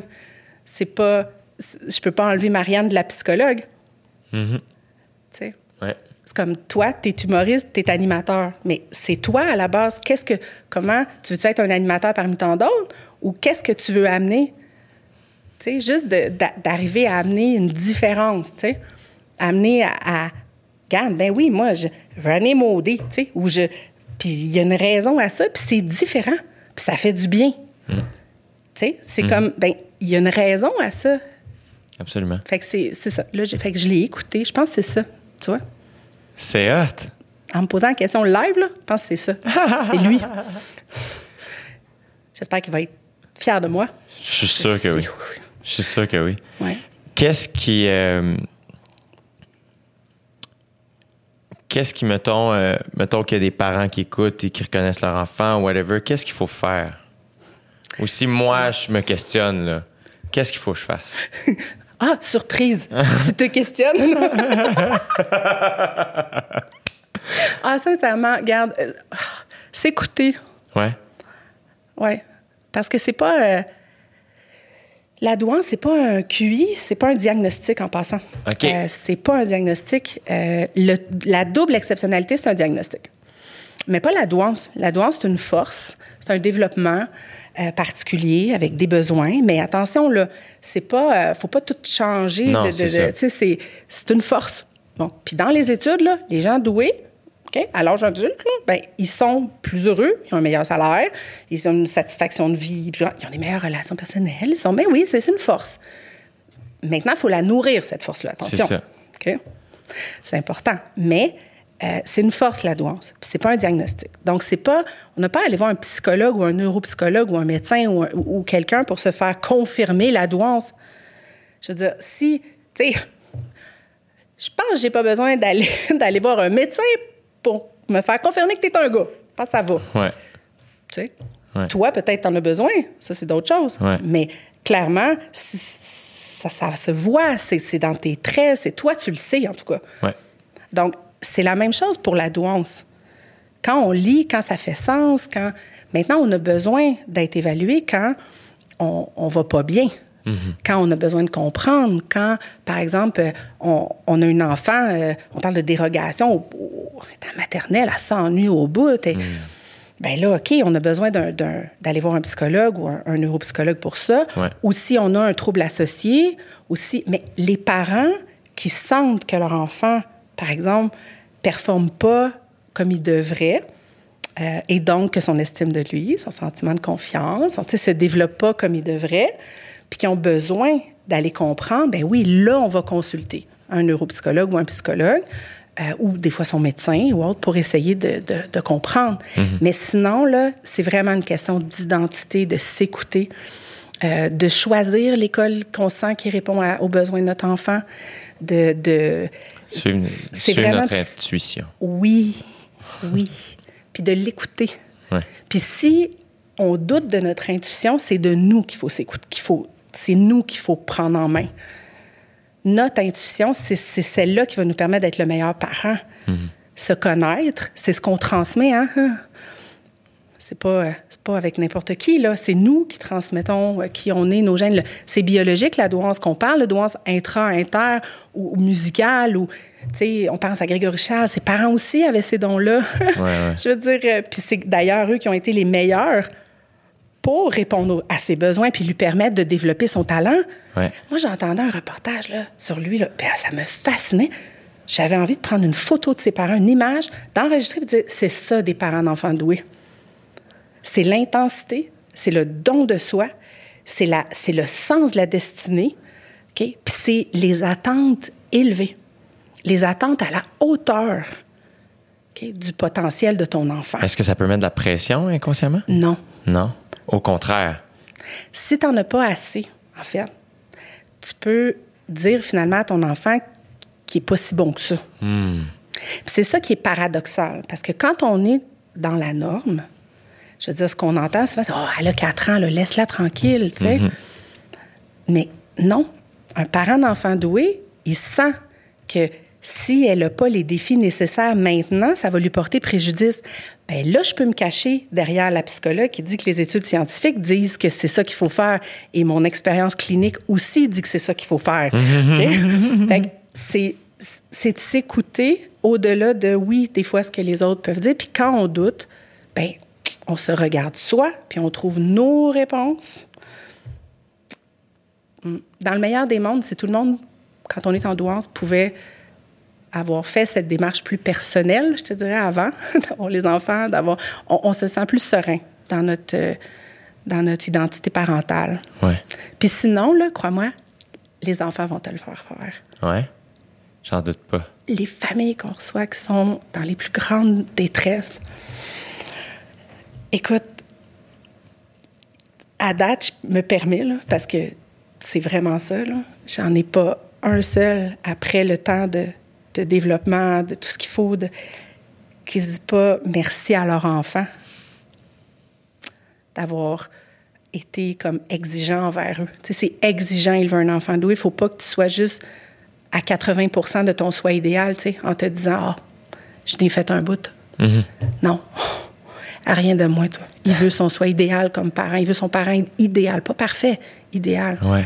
Puis, tu sais, mettons là, que tous les parents blessent un peu leur enfant. Tous les enfants. Non, non, bon, regarde. Fait que, tu sais, des fois, il nous reste un petit bleu, là. Puis là, on apprend à vivre avec, puis on trouve bon. Mais t'as un enfant doué, là. Lui, là, on va te peser dessus. Ah ouais. hein. Jusqu'à ce que tu le guérisses. Fait que c'est vraiment, il faut que tu t'élèves dans ton développement de parent, de personne.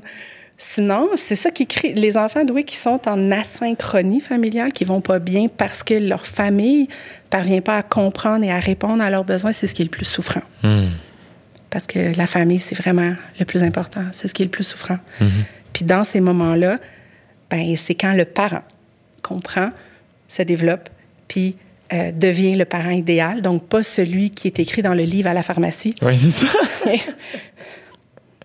ben, c'est là que l'identité se développe, l'identité familiale se développe, puis qu'ils finissent tous par dire merci, tu sais, à quelque part.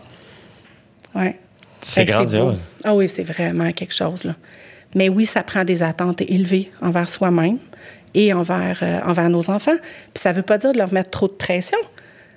C'est de leur mettre, de leur mettre les objectifs qu'ils sont capables d'atteindre. Tu sais, un athlète, c'est la même chose pour un athlète. Je veux dire, s'il n'y a pas les bonnes compétitions au bon moment, des compétitions pas, pas tout le temps pareilles, là, tout le temps juste assez, juste une bonne petite coche de plus pour avoir envie de se dépasser, puis ben, il ne deviendra pas un athlète olympique ou... Puis le bon coach pour le Oui. pousser au moment où il a peut-être besoin. Puis on dit pousser, mais ça se veut positif dans le sens de- d'encourager vers.